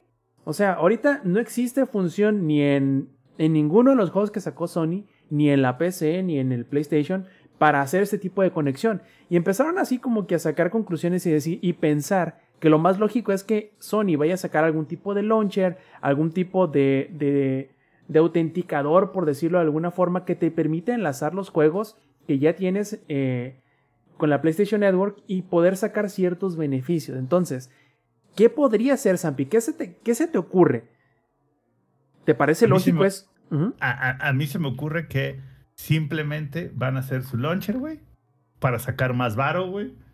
Y ni de pedo va a haber cross-buy, o sea, ni de pedo crean que si compro el juego en la PC lo tengo en el Play, no hay manera, güey. Ni de pedo tampoco va a haber este cross-save, porque por, por favor, güey, o sea, ¿cómo creen, güey? Entonces simplemente Sony es como, güey, si Microsoft lo hace, ¿por qué nosotros no? De hecho, ya lanzaron un- un- una página web que se llama, eh, ¿cómo se llama? PlayStation PC Games o PlayStation for PC, una madre así, güey. Y eso hizo, uy, eso a mí me hizo el día, güey, porque varia gente en Twitter que es así como Songer, así de que hueso, hueso blanco con negro, güey, se casi, casi se aventó del balcón, güey, cuando les dijeron que estaban sacando ese website, güey. Yo creo que estaría bien chido, sobre todo porque me agrada mucho la, la- la integración que tiene Xbox con su launcher y, y- y la consola, o sea, en PC y en consola. Em, pero bien dices, se, se siente un poco alejado de la realidad el pensar que a lo mejor vayan a ser tan generosos. Probablemente. No hay, no hay manera. Pero quizá estamos dejando ir lo más obvio en decir, probablemente la única, el único motivo y la única función o para lo único que vaya a servir este launcher o esta autenticación es para compartir logros y trofeos que se te desbloqueen en los dos lados y simplemente tengas el avance en los dos perfiles, tanto en PC, o sea, en Steam. ¿Alguien revisa eso? Pues no, pero pues digamos que creo que sería lo más sencillo, creo que sería lo más Sí, directo porque, y lo más lógico. A, ver, eh, es- estos güeyes no, no van a dar cross save ni cross buy. Ni de pedo, güey. Ni de pedo, no hay forma, güey. O sea, antes muertos que regalarte algo, güey. Entonces, pues, o también puede ser mi Rob, para simplemente sal- saltarse, güey, y ellos venderte directo el juego y ahorrarse el 12% de comisión que tiene Epic. Fíjate que esa es otra posibilidad muy real, que a final de cuentas sea simple y sencillamente para no dar la, la comisión para otras, este, para otras plataformas. Suena, suena bastante, bastante lógico, pero Mira, Suena muy Sony. Sí, suena muy Sony. A final de cuentas es una de esas cosas que eh, tampoco vería a Nintendo ah, haciendo primero porque yo creo que ese sí es más difícil el ver un juego de Nintendo en la PC. Pero pues oye, si no bajan de precio sus juegos en 10 años, menos los van a andar regalando si hubiese una segunda plataforma en la cual ofrecer la- sus juegos, ¿no? Ey. Digo, si ni en las suyas, ¿no? Menos en las de otros, ¿no? Cabrones. De Nintendo, antes muertos, antes de- que vender algo bajo de 500 varos, güey. La siguiente noticia es una que no esperaba yo ver, o mejor dicho, yo pensé que no iba a suceder como sucedió. ¿A qué me refiero? Ingenierillo, Lex, ustedes son los dos más grandes exponentes eh, de la fanaticada de? Elden Ring en este podcast. Elden Ring tiene desde que salió, o sea, se tiene que es febrero, marzo, no, marzo, abril, mayo, junio y hasta julio alguien logró destronarlo como el juego más vendido de ese mes. ¿Qué juego ustedes hubiesen pensado que hubiera de- que haría falta para destronar? Alguna Ah. jalada que le gusta a los niños ratas, güey. Pues mira, fíjate que no estás muy lejos, pero porque fue Multiversus ¿No El era juego- free to play? que generó más sí, pero generó más ganancias. Ah, ok, ok, ok. Entre que los que compraron Battle Pass, que compraron personajes, que compraron apariencias, etcétera, etcétera. Entonces, generó más ganancias. Multiversus que Elden Ring en ese mes. O sea, vendió más, en pocas palabras. Pero, de no ser Multiversus, ¿qué juego hubiesen ustedes pensado que durante el año, o sea, de los que ya salieron o de los que hacen falta por salir, hubiesen sido los primeros en destronar a Elden Ring? ¿Inge? Eh, A ver, Sapi, Sapi. Yo tú, Si no hubiera Sí. salido en PS en Paz, Stray, güey. yo digo que el Fortines, güey. Cult of the Lamp. Mira, No, el, el, el, el, el Stray no, Inge. Porque estaba muy barato y aparte, la neta, güey, solo, se- o sea, fue mucho mame. Pero porque fue el primer juego que lanzó en PlayStation Plus, la neta, ya, ya viéndolo después de que salió. No, creo que tuvo, bueno, por supuesto No que es- tuvo mu- mucho alcance no por es- eso, güey. Pero no es, o sea, Pero si- son si no gatitos, güey. Como Sí, dice, como dice Rob, el internet es de los gatitos. Y a, a lo que estamos hablando es nada más de destronar de cuánto se ha generado en un mes, ¿no? No estamos diciendo overall, ¿o sí? Pues yo, yo digo que el Fortines, güey. Y el siguiente que los va a destronar es cuando salga Modern Warfare 2. Anótenlo ahí. Su- Suena lógico, de hecho, a ver, déjenme ver cómo está el asunto esto, porque eh, creo que a lo mejor Fortines lo hubiera hecho con lo de Dragon Ball, sobre todo con lo generado aquí en México, porque creo que es el mercado donde Dragon Ball es más fuerte eh, en todo el, mundo. El, el otro día vi un TikTok que decía, cuando vas a la premiere de Dragon Ball y ya puro cuarentón, güey. así. Puro vato pelón esperando para entrar al cine, güey. Y, y se me hace bien curioso. Primero, yo no hubiese esperado. Yo, inicialmente, cuando estábamos hablando de Elden Ring, cuando recién salió, yo creo que tanto Zampi como yo quedamos así de que, güey, o sea, ¿de dónde salieron tantos millones de pelados comprando Elden Ring? Esa fue la, pri- la primera sorpresa. La segunda es, ¿cómo es que has- se ha mantenido durante tantos meses como el juego mejor vendido de cada mes? No digo que, se, Eh, que el no haya juego de la década. Sí, es que yo no estoy diciendo que no haya esperado que fuese un buen juego, pero creo que ni al más optimista seguidor de, de, de From Software y de los Dark Souls y de Blood, de- a nadie se le, se le ocurrió, ninguno imaginó que fuese a tener una popularidad tan explosiva en prácticamente cual, no cualquiera, sino en todos los nichos, casi, casi. Veías a alguien que nunca había tocado un RPG jugando Elden Ring, habías visto a alguien que nunca había tocado un Dark Souls o ningún juego de Front Software jugándolo también, y había tanto jóvenes como muy viejos, yo creo que fue no solamente que llegó en el momento eh, adecuado, sino que es como que la conjunción de factores perfecta de todo lo que han hecho los de From Software para llegar a ese punto. Pero aún así, yo creo que nadie se esperaba que, que fuese a, ser tan importante y tan grande. Me alegro de que así lo sea, pero aún así no, no les voy a mentir y decirles, sí, yo me esperaba que fuese así de importante. Claro que no. No, yo no esperaba que, que, llegase a ser el boom que, que, que terminó siendo. Por lo tanto, yo me esperaba que también no fuese Multiversus el que terminara destronándolo por primera vez. Incluso Multiversus yo no le, no le auguraba muchísimo y aún así, si nos metemos a Steam DB, yo creo que sigue siendo, no, sigue siendo de los juegos más descargados y más jugados solamente en Steam.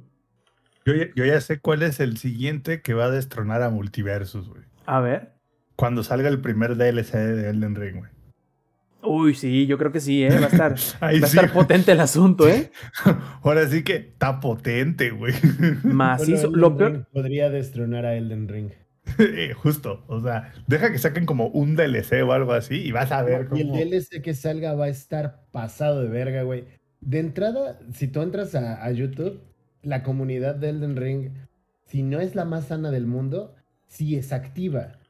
Y, y puedes encontrar desde guías ¿No es hasta- pasiva? A- no, no, pues no sé, depende, ¿no? También de, de cada quien. Eh, pero adicional, creo que generan mucho contenido para el juego. Y o sea, entre todas esas cosas son teorías, güey. Ya tenemos ideas locas de qui- quiénes podrían venir en el DLC y de qué podría tratar el DLC y en qué parte del mapa va a aparecer el DLC. O sea, todo ese tipo de cosas. Y no me sorprende que Multiversus lo haya superado porque el boom fue grande. Pero no es sorprendente o me atrevería a decir que hasta que lo probé, hasta que me lo inyecté en las venas, pude darme cuenta de la calidad de, de entrega que es. Entonces, creo que con que lo pruebes un poquito, si hay como en las en los estupefacientes, con que te den la prueba nomás, es suficiente para que sepas que vale la pena lo que cuesta. Y, sin, y muchos de ellos no esperaron descuentos. no, y es ¿pa' por qué? eso que Elden Ring pasó tantos meses generando lo que generaba. Y seguirá generando, yo creo, ¿eh? La verdad es que han estado muy callados los de From Software. Yo creo que para mañana, de hecho, creo que es la Opening Night Live de Gamescom. Probablemente ahí podamos escuchar algo al respecto de la próxima expansión. Si no, en dos, tres semanas más es Tokyo Game Show. Y si no, un par de meses después ya es de Game Awards. Vamos a tener muchas oportunidades en el futuro muy próximo de saber cuándo vaya a haber este nuevo contenido de Elden Ring para aquellos que ya lo terminaron, porque hay muchos que lo están jugando de a poquito en poquito. ¿eh? Uno pensaría que es poco, pero justamente estaba leyendo una noticia de que el 8% de los jugadores de Elden Ring platinaron ya el juego, güey. Lo cual es un chingo. o sea, es un, es un porcentaje súper alto para un juego tan difícil, güey. Y estaban hablando de que, bueno, alrededor de todas las plataformas, alrededor del 35% de los jugadores han terminado Elden Ring. Lo cual es un chingo también. o sea, uno pensaría que por ser este, tan sadomasoquista, poca gente se hubiera atrevido a acabarlo. Pero bueno, hay gente masoquista, ¿verdad? Olis. El Lex saca el látigo y así lo pone en la mesa. ¿Decías? Saca el LOL, ¿no? Ya, ya con eso te lo dice todo. Pero yo soy de ese 8% que platinó Elden Ring. Estoy muy orgulloso de ello, la verdad. Eh, no consideraba que tendría la habilidad para hacerlo. Y de nuevo, suena a mamada, pero la experiencia que es Elden Ring en general lo tiene en el trono por algo. Y yo, alguien que no era consumidor de los Souls-like, el hecho de que pudiera apreciar el juego en general y al grado de platinarlo, creo que habla mucho de la calidad que es. Yo no he jugado, y me atrevo a decirlo, un mejor juego en toda mi vida. Y es el completo, es, es en un general. O sea, he jugado juegos muy buenos, hay juegos que me gustan mucho. Podría decir que hay juegos que me gustan más, pero en cuanto a calidad, ah, en todo, en un global, es el mejor juego que he jugado en mi vida. Y insisto, yo, yo necesito hacer hincapié en eso. Es por eso que Elden Ring se sigue manteniendo vigente y se seguirá manteniendo vigente. Y se fijan cómo agarramos una nota para hablar de Elden Ring que no era necesariamente de Elden Ring, pero bueno, así pasa el asunto, ¿no? Es como cuando... Ring. Sí, es como cuando estamos hablando de alguna otra cosa y terminamos hablando de un juego completamente diferente, como por ejemplo, a ver, ¿cuál- ¿qué contador nos queda? Ah, es como estamos cuando estamos hablando de Horizon y terminamos hablando de Red Dead Redemption 2. Ya pueden reiniciar todos los contadores, ¿no? Justamente. No, no- nos falta el del juego que va a morir cuando salga Modern Warfare 2, güey. ¿Cuál será? Se los dejamos de, de, de- de tarea. Piénsenlo, güey. Piénsenlo. ¿Qué juego va a morir, güey? Cuando salga el Modern Warfare 2. Pues, se, los deja- se los dejamos de tarea. Oye, Zampi, l- otra cosa que me gustaría platicar, porque es bastante curioso y creo que es la primera ocasión que sucede, eh, y sobre todo porque hablando ya en tema de, de cosas que nos sorprenden, resulta que la división de juegos móviles de Activision, que sí, sí tiene, generó más ganancias este último periodo fiscal, este último trimestre, que el combinado entre PC y consolas. A mí me encantaría, güey, que pusieran las stats no solo de cuánto lo ganaron, sino de dónde, güey. Pues Porque mira. siento, siento que buena parte de eso viene del mercado asiático. No, pero fíjate, lo curioso es, ¿cuál es el... Si tú dices juegos móviles de Activision Blizzard, ¿cuál es el primero que se te viene a la mente? Eh, Modern Warfare. Bueno, Pensé que ibas-. Pensé que ibas a decir Diablo Immortal porque fíjate, supuestamente en el Eh, tri- Me dijiste Activision primero. Activision Blizzard, pues van juntos con Eh, pegados. bueno, pero él dijo Activision primero. Ah, exacto. Y eso ya cambia el mindset. Si tú me hubieras dicho Blizzard, habría dicho Heroes of the Storm. Tú solo te haces daño, ¿ves, carnal? ¿Ves cómo agarras tu propia mano y te golpeas? Hijo, bueno, ahí les va, ahí les va más o menos cómo va el asunto. Por cierto, para todos aquellos que todavía no sepan, la compañía por completo se llama Activision Blizzard King. Y ustedes dirán, ¿King de qué pedo? Sí, son los güeyes que hacen Candy Candy, Crush. Crush. Ajá, Del, pero, del Candy, del Candy Crush. pero, si bien recuerdan el último número que dijeron de cuánto había hecho de ganancias este Diablo Immortal, eran cerca de 100 millones de dólares. No De los- de cuales, si los sum- sumándolos a todos los demás juegos, de sobre todo de las divisiones móviles de Activision Blizzard King, terminaron juntando 376 millones de dólares del total de 831 millones de dólares que se hizo durante el trimestre, el último trimestre fiscal. Las Y aún PCs, así, güey, aún así, güey, tienen el puto descaro, güey, de salir a decir que tienen que correr gente porque no les alcanza. están cabrones. Ahora, ¿cuánto creen que, que generó la PC y las consolas? Fue un total. Yo digo que la, yo digo que del 100%, Ujú. PC como un 20, consolas maybe un 30 y el resto celulares, güey. Fíjate que no, no revisé o no apunté, mejor dicho, en específico Ah. cuánto, cuánto generó cada una, sino yo me refería que si, que si las, todo lo que son juegos móviles fueron 376, ¿cuántos millones de dólares creen que generó de ganancia la, la división de consolas y PC? 290. Cerca, pero hicieron más. Fueron 332 millones, como les digo, es el Ah, primer... entonces, entonces mi split estaba bastante cercano, mi Sí, Roberto. sí, sí. Y lo que falta, porque sobrarían, ¿qué? Son como 700, los ciento y feriecita millones que sobran, son de la división de que le ponen ellos otros ingresos, en donde juntan todos los conceptos de ganancias derivadas de la distribución de sus productos, ligas profesionales de esports, etcétera, etcétera.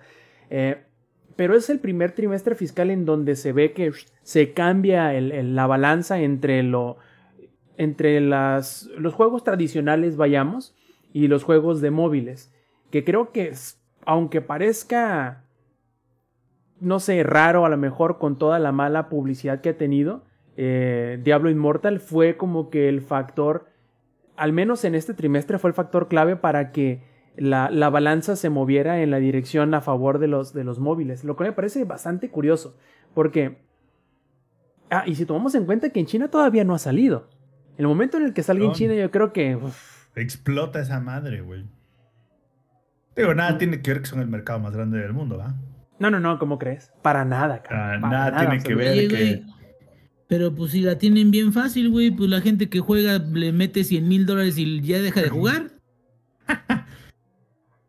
No, pero te digo, no es como que en China, güey, o sea, literal, haya más chinos que granos de arroz, cabrón.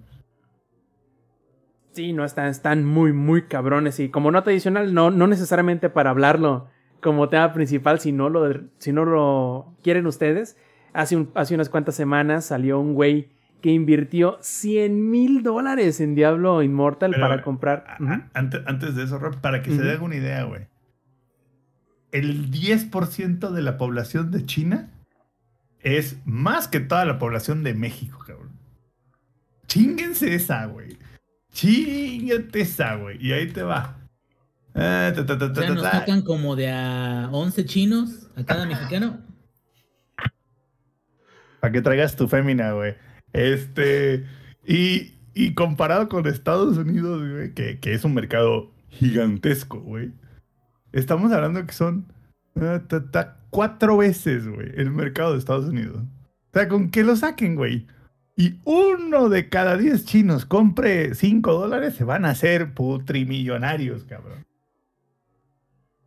O sea, estamos hablando de que eh, uno de cada diez, estamos hablando que son 140 millones de, de compadres, ¿no? O sea, multiplíquenlo por 5, estamos hablando que son 700 millones de dólares que podrían estar haciendo al mes si el 10% de China se gasta 5 dólares en esa madre. Pero Así bueno. deja, ¿eh? Ahora, ¿qué, qué, sucede, ¿qué te imaginarías tú, Zampi? ¿Qué sucedería si tú tuvieras tanto dinero primero? Y segundo, si invirtieras 100 mil dólares en un juego free to play, ¿tú qué pensarías que iba a pasar, carnal? Lo lógico. Que ibas a quedar como payaso. Como un güey. idiota, güey. Yo, para empezar, yo no lo publicaría, punto número uno. Punto número dos, güey. Creo que cuando Bueno, ya en tu tienes... caso específico no te habrían dejado. No, no, no, pero a ver, si yo tuviera ese nivel de varo, güey, de puedo gastar dos millones de pesos en un videojuego en un mes, no lo haría, güey, porque probablemente me estaría gastando más miles de pesos en otra cosa, güey, que no sea el videojuego. No, pero bueno, digamos, Si Grupo Modelo nos patrocinara, no gastaríamos en eso. si Microsoft ya nos hubiera pasado el cheque que nos debe de todo lo de Game Pass, ya estaríamos hablando de que ya le hubiéramos metido 100 mil dólares a Halo. Fácil. No creo, porque seguramente con menos de eso compras todo Sí, no, no, no, tienda. no, no hay manera. Sí, De, sí, de sí. hecho, por ahí pusimos una nota de cuánto costaría comprar cuando recién salió Halo Infinite. ¿Cuánto costaría comprar todo lo de lo de la tienda? Ahorita se los busco. Y, y de, también creo que alguna como vez lo 12 vi. mil de- dólares, ¿no? Algo así. No, no, no. Güey, si League of Legends. ¿cu- ¿Cuánto es de lo de League of Legends, Lex? Sí. Pues- sí. No se habla de eso, ¿eh? Pero ¿cuánto es, güey? Más o menos. Nah, debe ser un barote, güey. A ver, y hay un compa que tiene invertidos 22 mil pesos en su cuenta de LOL. Ah, una itálica, güey. Sí, ya una mortálica, güey. No sé, güey. O sea, y no tiene ni la mitad de las skins del juego. Entonces, hablamos de, de cifras importantes. Son 70 mil pesos para comprar todo lo de League of Legends. O sea, ni siquiera con eso, 70 mil pesos, no dólares. Sí, sí, sí, pesos, 3.500 dólares, güey. Imagínate qué harías con sin muchas personas. Y, y to- y todavía hace como, no sé, como 6, 7 podcasts, alguien me dijo que por qué le decía Diablo Inmoral. Ahí está la respuesta, güey. Un juego que te deje gastar 100 mil dólares en free to play, esa madre debería ser ilegal, cabrón. Ah, bueno, pero es que igual también considéralo. Tú vas a un lugar que te vende lo que se te antoje, no te va a decir, oiga, señor, ya compró muchos tenis, ya estuvo Ferras, ¿no? No, pues no. No, no, no, decir, "Ah, pero, pero, no pues, pero espérame, in- in- incluso en tenis, güey, 100 mil dólares, ya compraste prácticamente todos los tenis que pudiste pensar en comprar, a excepción de algunos. Y estamos hablando de algo físico, güey, que probablemente siga aumentando su valor. Ah, claro. 100 mil 100 mil dólares en cosas digitales que tienen el valor de un arroz, güey, es un asalto, güey. O sea, y toma en cuenta que este es un juego donde, no sé, los morros del ingeniería pueden agarrar su, su platino y hacerla pedazos en el juego, güey. No creo que el Inge sea tan descuidado como para ello. pero Poco tengo platino, güey. esa era la afirmación correcta, ¿no? Bueno, la tarjeta del Inge, güey, sus morros podrían agarrarla y descagarla en Diablo Inmortal. No, ya está sobregirada, güey, no hay pedo. Ya no, ya no pasa, dice. Ya la sobregiró el Inge en Steam en la, en la última venta de Ay, temporada. Es que no va a jugar, güey. Ni los va a jugar, pero ahí los tiene. O que, mira, por ejemplo, aquí nos dice Glitch Kitten. Híjole, señorita, ya compró suficientes panes dulces, ya no le puedo vender.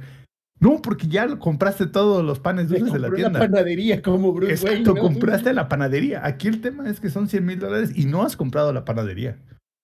Ni la O sea, comprarás. Para empezar, me sorprende. Y luego no puedes jugar con nadie porque estás tan mamado, güey, que no te pueden emparejar No, con nadie. la, la cosa aquí está es que sería comparable lo que pasó en Diablo Immortal con la analogía de la panadería. Es el equivalente a comprar el gas, prender el horno y quemarte.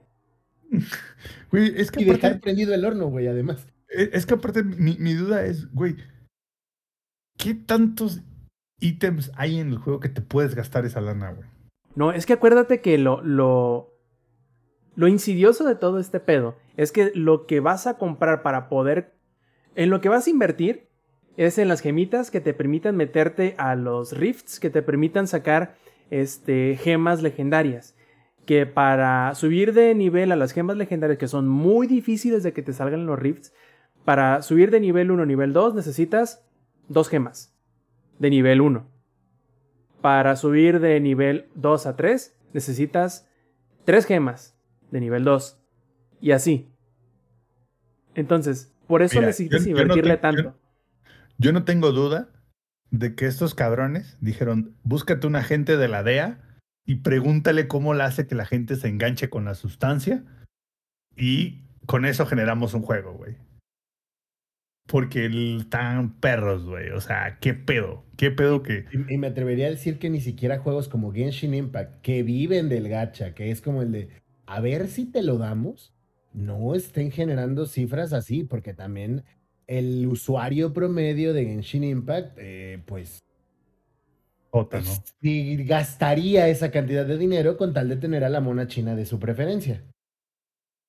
Pero fíjate que sí, a ver, por aquí tengo. Mira, para mayo de 2022, Genshin Impact ha generado 3 mil millones de dólares. O, o sea, pero por ejemplo, no hay algún... Digo, el mismo sistema del Genshin creo que no lo permite y es ahí en donde regresamos a la inmoralidad del juego. O sea, es el mismo sistema el que te dice, no, cabrón, ya. O sea, no necesitas gastar, porque eso ya no es inversión, güey. No necesitas gastar tantos recursos para tener a tus waifus y juzbandos que se te antoje. O sea, no necesitas 100 mil bolas, güey, de los que sí valen, ¿no? De Y de, de- ajá, y de los duros, güey. Y, aparte, lo curioso está en que habíamos comentado lo, lo genial, lo increíblemente bien diseñado que estaba el hecho de que te empujan a gastar dinero con las mecánicas que tienen en el juego. Pero parece que A, quizá gastó de más el compa este, o B, no idearon una manera de cómo mantener a aquella persona que invierta tanto dinero y por lo tanto tenga tan mamado a su personaje, porque ojo, todo lo que compras es por personaje y no por cuenta en Diablo Immortal. Entonces, si tú tienes un bárbaro, por ejemplo, y le metes 100 mil dólares, las gemas que tienes con ese personaje no se las puedes pasar a otro personaje dentro de tu cuenta. Tienes que hacer inversión aparte con cada personaje. Lo, lo acabo de, de- acabo de buscar un dato increíble. Ajá. Todo lo de Fortnite que ha salido, güey.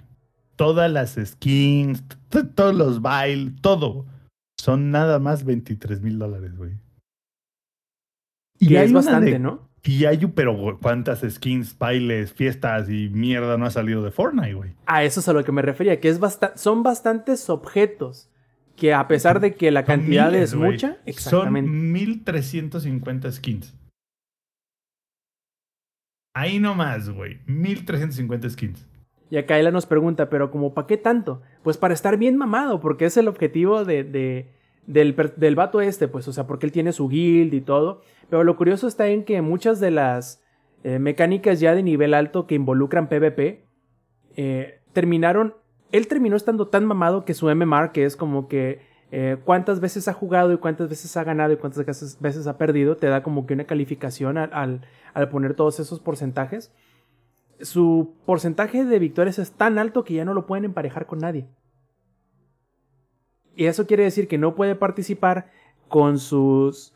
junto Y el con su guild. hijo de puta, estoy mamadísimo, ¿no? El juego, Mira, nomás de gastar con la tarjeta. Mira, cabrón, de la, justo, pura, güey. de la pura black. Y a eso le. Y, el- y entonces Blizzard le dice: "Mm, Lástima, Chuck Norris no está en línea, no te podemos emparejar. Y es que Ni deja tú, o sea, le ganabas al choque.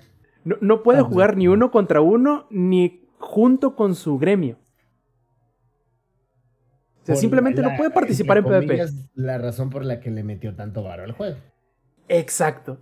Es lo más chistoso de todo este asunto. Gracioso, pero no gracioso de risa, gracioso de estás bien pendejo. Exacto. Gracioso de te mamaste. Ay, no, muchachos. Bueno, yo creo que. Que con esta. Que con ves, esta buena y risa. tu- Y, y tuvieron la pinche osadía de decirme, ¿por qué le llamas diablo inmoral? Pues si no, si no era por gusto, banda. ¿Qué, qué otro ejemplo más necesitas que este, precisamente? Que no nos estamos riendo nada más del hecho de que gastó, porque sí nos estamos riendo por el hecho de que gastó a lo pendejo, sino porque al final de cuentas no sirvió de nada, güey. Este Absolutamente de si- nada. Siento que este carnal nomás lo hizo por los LOLs. O sea, Güey, yo quisiera no tener ese varo para hacer ese tipo de cosas por los LOL. No, no, no, es que no me extraña, Alex, si no fue un youtuber o algún generador de contenido que a lo mejor no conocemos por acá, pero a lo mejor es famoso en Europa o Asia, güey. De hecho, ¿Qué? sí, es un youtuber Es- precisamente de Diablo Inmortal, que Es, güey, le, le voy a meter 100 mil dólares, pero porque le voy a sacar 500 mil a este video, güey. Oye, nos preguntan que sí, ¿qué, qué haríamos con esos 100 mil dólares, carnal? De híjole. entrada, me compraba una casa. Mm, yo daría el enganche de una casa. Yo, yo siento que ya tengo casa, yo lo invertiría, porque con esos 2 millones de pesos... En tu ¡uh! pinche Tesla, güey, para cargar el Oxxo, cabrón. Espérate, No. carnal, esos 2 millones de pesos creo que fácil te sacan como 10 o 15 mil baros al mes. O sea, dejas de Mm. chambear cuánto tiempo. No Como necesariamente. que siempre, ¿no? no, no necesariamente. A ver, son 2 millones, ¿verdad? Ey, Vamos a ver, 1, 2, 3, 1, 2, con setes, simple y sencillamente. Sí, pero aún así los setes son 140 entre 12. Sí, como 11.500 más o menos se sacan al mes. ¿Qué más quieres, cabrón? Más tus relativos impuestos, pero bueno, como 11.500 te sacan al mes con setes. Y ese es con como que el- lo más sencillito. Si, te, si le sabes mover acá chido machín, le sacas un putal más de seguro. Y claro, o sea, si compras producto y luego lo revendes. Eh, No, la estamos cagando, güey. A ver, lo que tenemos que hacer es comprar siete departamentos. gasolineras. VIP, papá. gasolineras VIP. Entonces, creo que es, es muchísimo dinero que Al- a la pregunta de ladito, ¿en qué juego se lo meterían? En ninguno, güey. ninguno. No gastaría más- esa cantidad de dinero en un juego. Yo veo juegos que luego quieren 1400 pesos por él y se me hace un puto robo, güey. Sí. Porque no todos los juegos valen los 1400 pesos. El de Hay juegos que vale, sí. aprovechando que ya reiniciamos el contador. Yo creo que si le vas a meter 1400 varos, tienes que mínimo, güey, mínimo tener contenido como de 100 horas del juego. Jodido, güey. Pero así, de ya sabes, de ahí apenas, cabrón. Y pero 100 horas de contenido, no 100 horas de hacer el mismo pinche match 40 veces, ni de hacer el mismo side quest 100 veces, güey. Fíjate, ¿sabes? O sea, Santi, que así que la dices, yo la medí así, güey. Eh, cada 100 pesos te debe dar al menos 10 horas, güey. Claro. Entonces yo la medía más o menos 10 así. cuando iba- hora, como en el cuando- exactamente, entonces yo, yo iba así como que, ay, o sea, a, a 10 varos la hora está bien, güey. O sea, eh, algo que te vale 900 pesos, mínimo unas 90 horas, güey. O sea, Claro, güey. Y que, y que- y que no sea 90 horas de lo mismo, güey. No, no, no, claro, o sea, de que sea algo. Por ejemplo, bueno, si hablas de Monster Hunter, pues te puede, alguien puede decirte, ay, son, no- son 300 horas de lo mismo, y alguien que ame la franquicia te puede decir, no es cierto, güey. Le salgo ganando, carnal. Pero a lo que voy es, eso, o sea, creo que sí, sí te entiendo lo que dices, pero más bien vamos a cambiarlo porque no sea de lo mismo que sea buen contenido no repetitivo. ¿no? Exacto, justo. Y con esa bonita... Recuerden que todo esto no ¿qué es... Así es que todo esto que les estamos diciendo para nada es una... Es un consejo de... de- económico eh, serio. No, no somos economistas ni nada por el estilo. Pero con Oh, esta no. bonita lección de vida de no le metan dinero a Diablo Immortal. eh, Oye, oye, termin- espérate, alto, alto. Esa madre está exponencialmente dispareja, güey, con Stardew Valley, güey. Pinche Stardew vale como 180 pesos y le metes como 500 horas, güey. Ahí sí, ahí sí. eh, eh, existen esos casos, son pocos, pero también existen casos donde te vale. Por ejemplo, Hades, güey. ¿Cuánto sale ahorita, güey? ¿El Hades? ¿En 300 varos en PC? Menos, yo creo, güey. Como 250, una madre Como así. 250 en PC en una oferta, güey. ¿Y cuántas horas le puedes meter a esa madre, güey? También. Sí. O sea, bueno, pero bueno. Y que les digo, con esa bonita lección terminamos el Showtime Podcast de esta noche. Pero antes de irnos, vamos a hacer nuestros saludos. Pero también antes de los saludos, les recordamos a todos los que nos estén disfrutando en las versiones pregrabadas de audio y video del Showtime Podcast que pueden acompañarnos en la grabación en vivo.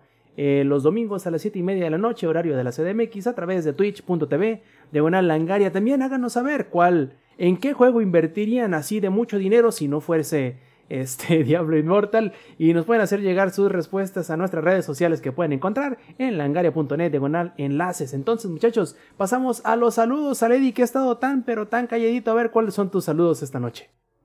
Es que de, hablar tanto de VR tenía que descansar un poquito los ojitos. Es pues para todos los que estuvieron ahí haciendo sus preguntitas, como siempre, los amodoro un chingo. Este, anímense con el VR, neta, anímense. Después no la van a poder dejar. Este, y también saludos para Abigail, te amodoro un montón, porque uy, la última vez casi, casi me, este, casi me muero, chicos. Una, estuvo, estuvo de- cabrón, De ¿eh? eso se trata el amor, ¿no? O sea, no hay presión de ningún tipo. No, no, no, no, no de hay ni- manera natural. Exacto, exacto. Cuando Eddie-. Oye, cuando tú hablas que te pega tu chinga a tu mujer, eh, hablas obviamente de Street Fighter. E- e- Exacto. Uy, no mames, y después les hablaré de Street Fighter. Yo creo que la próxima semana. Porque cada vez que viene es jugar Street Fighter y ya hizo Rage Quit. Este, no puede con mi Rainbow Mika. y ella con su, ¿qué? Shinobu, no sé cómo se llama. La verdad, una Ibuki. disculpita para Abigail. Gracias, chicos. Cuídense, nos vemos la próxima semana.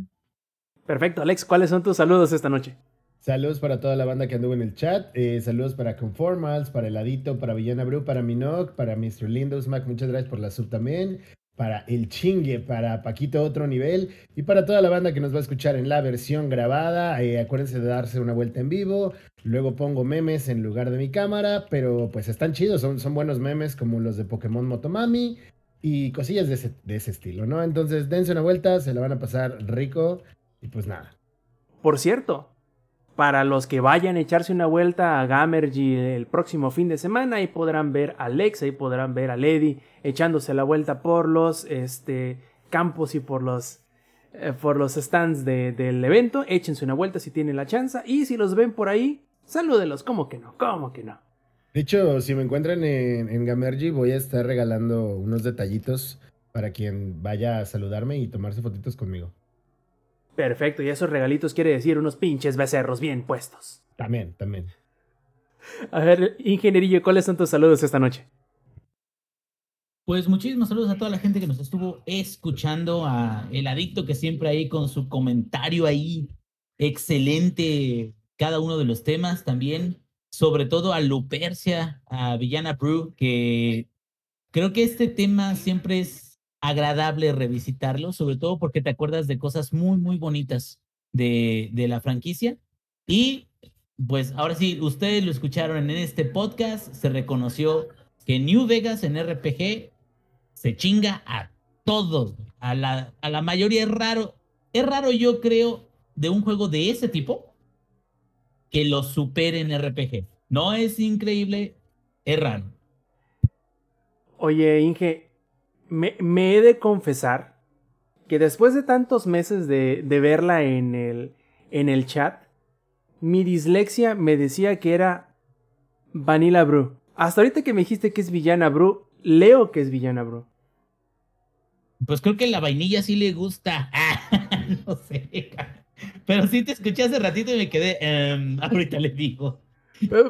Ves que me estoy estrellando, cabrón, y no me avisa chingada madre. Bueno, pues a ver, Sampi, ¿cuáles son tus saludos esta noche antes de que me siga No. poniendo en evidencia? Saludos a todos los que nos escucharon aquí en la versión en vivo y los que están en la versión grabada. Vengan para acá, claro que sí. Perfectísimo, muchachos. Y si no nos queda más aquí, nos despedimos de esta edición del Showtime Podcast de parte del Ingenierillo, de parte del ex, de parte del Eddie y del Samper. Yo fui Roberto Sainz o Rob Sainz en Twitter y esta, la edición 284 del Showtime Podcast. Nos vemos la semana que entra. Stay Metal. Langaria.net presentó.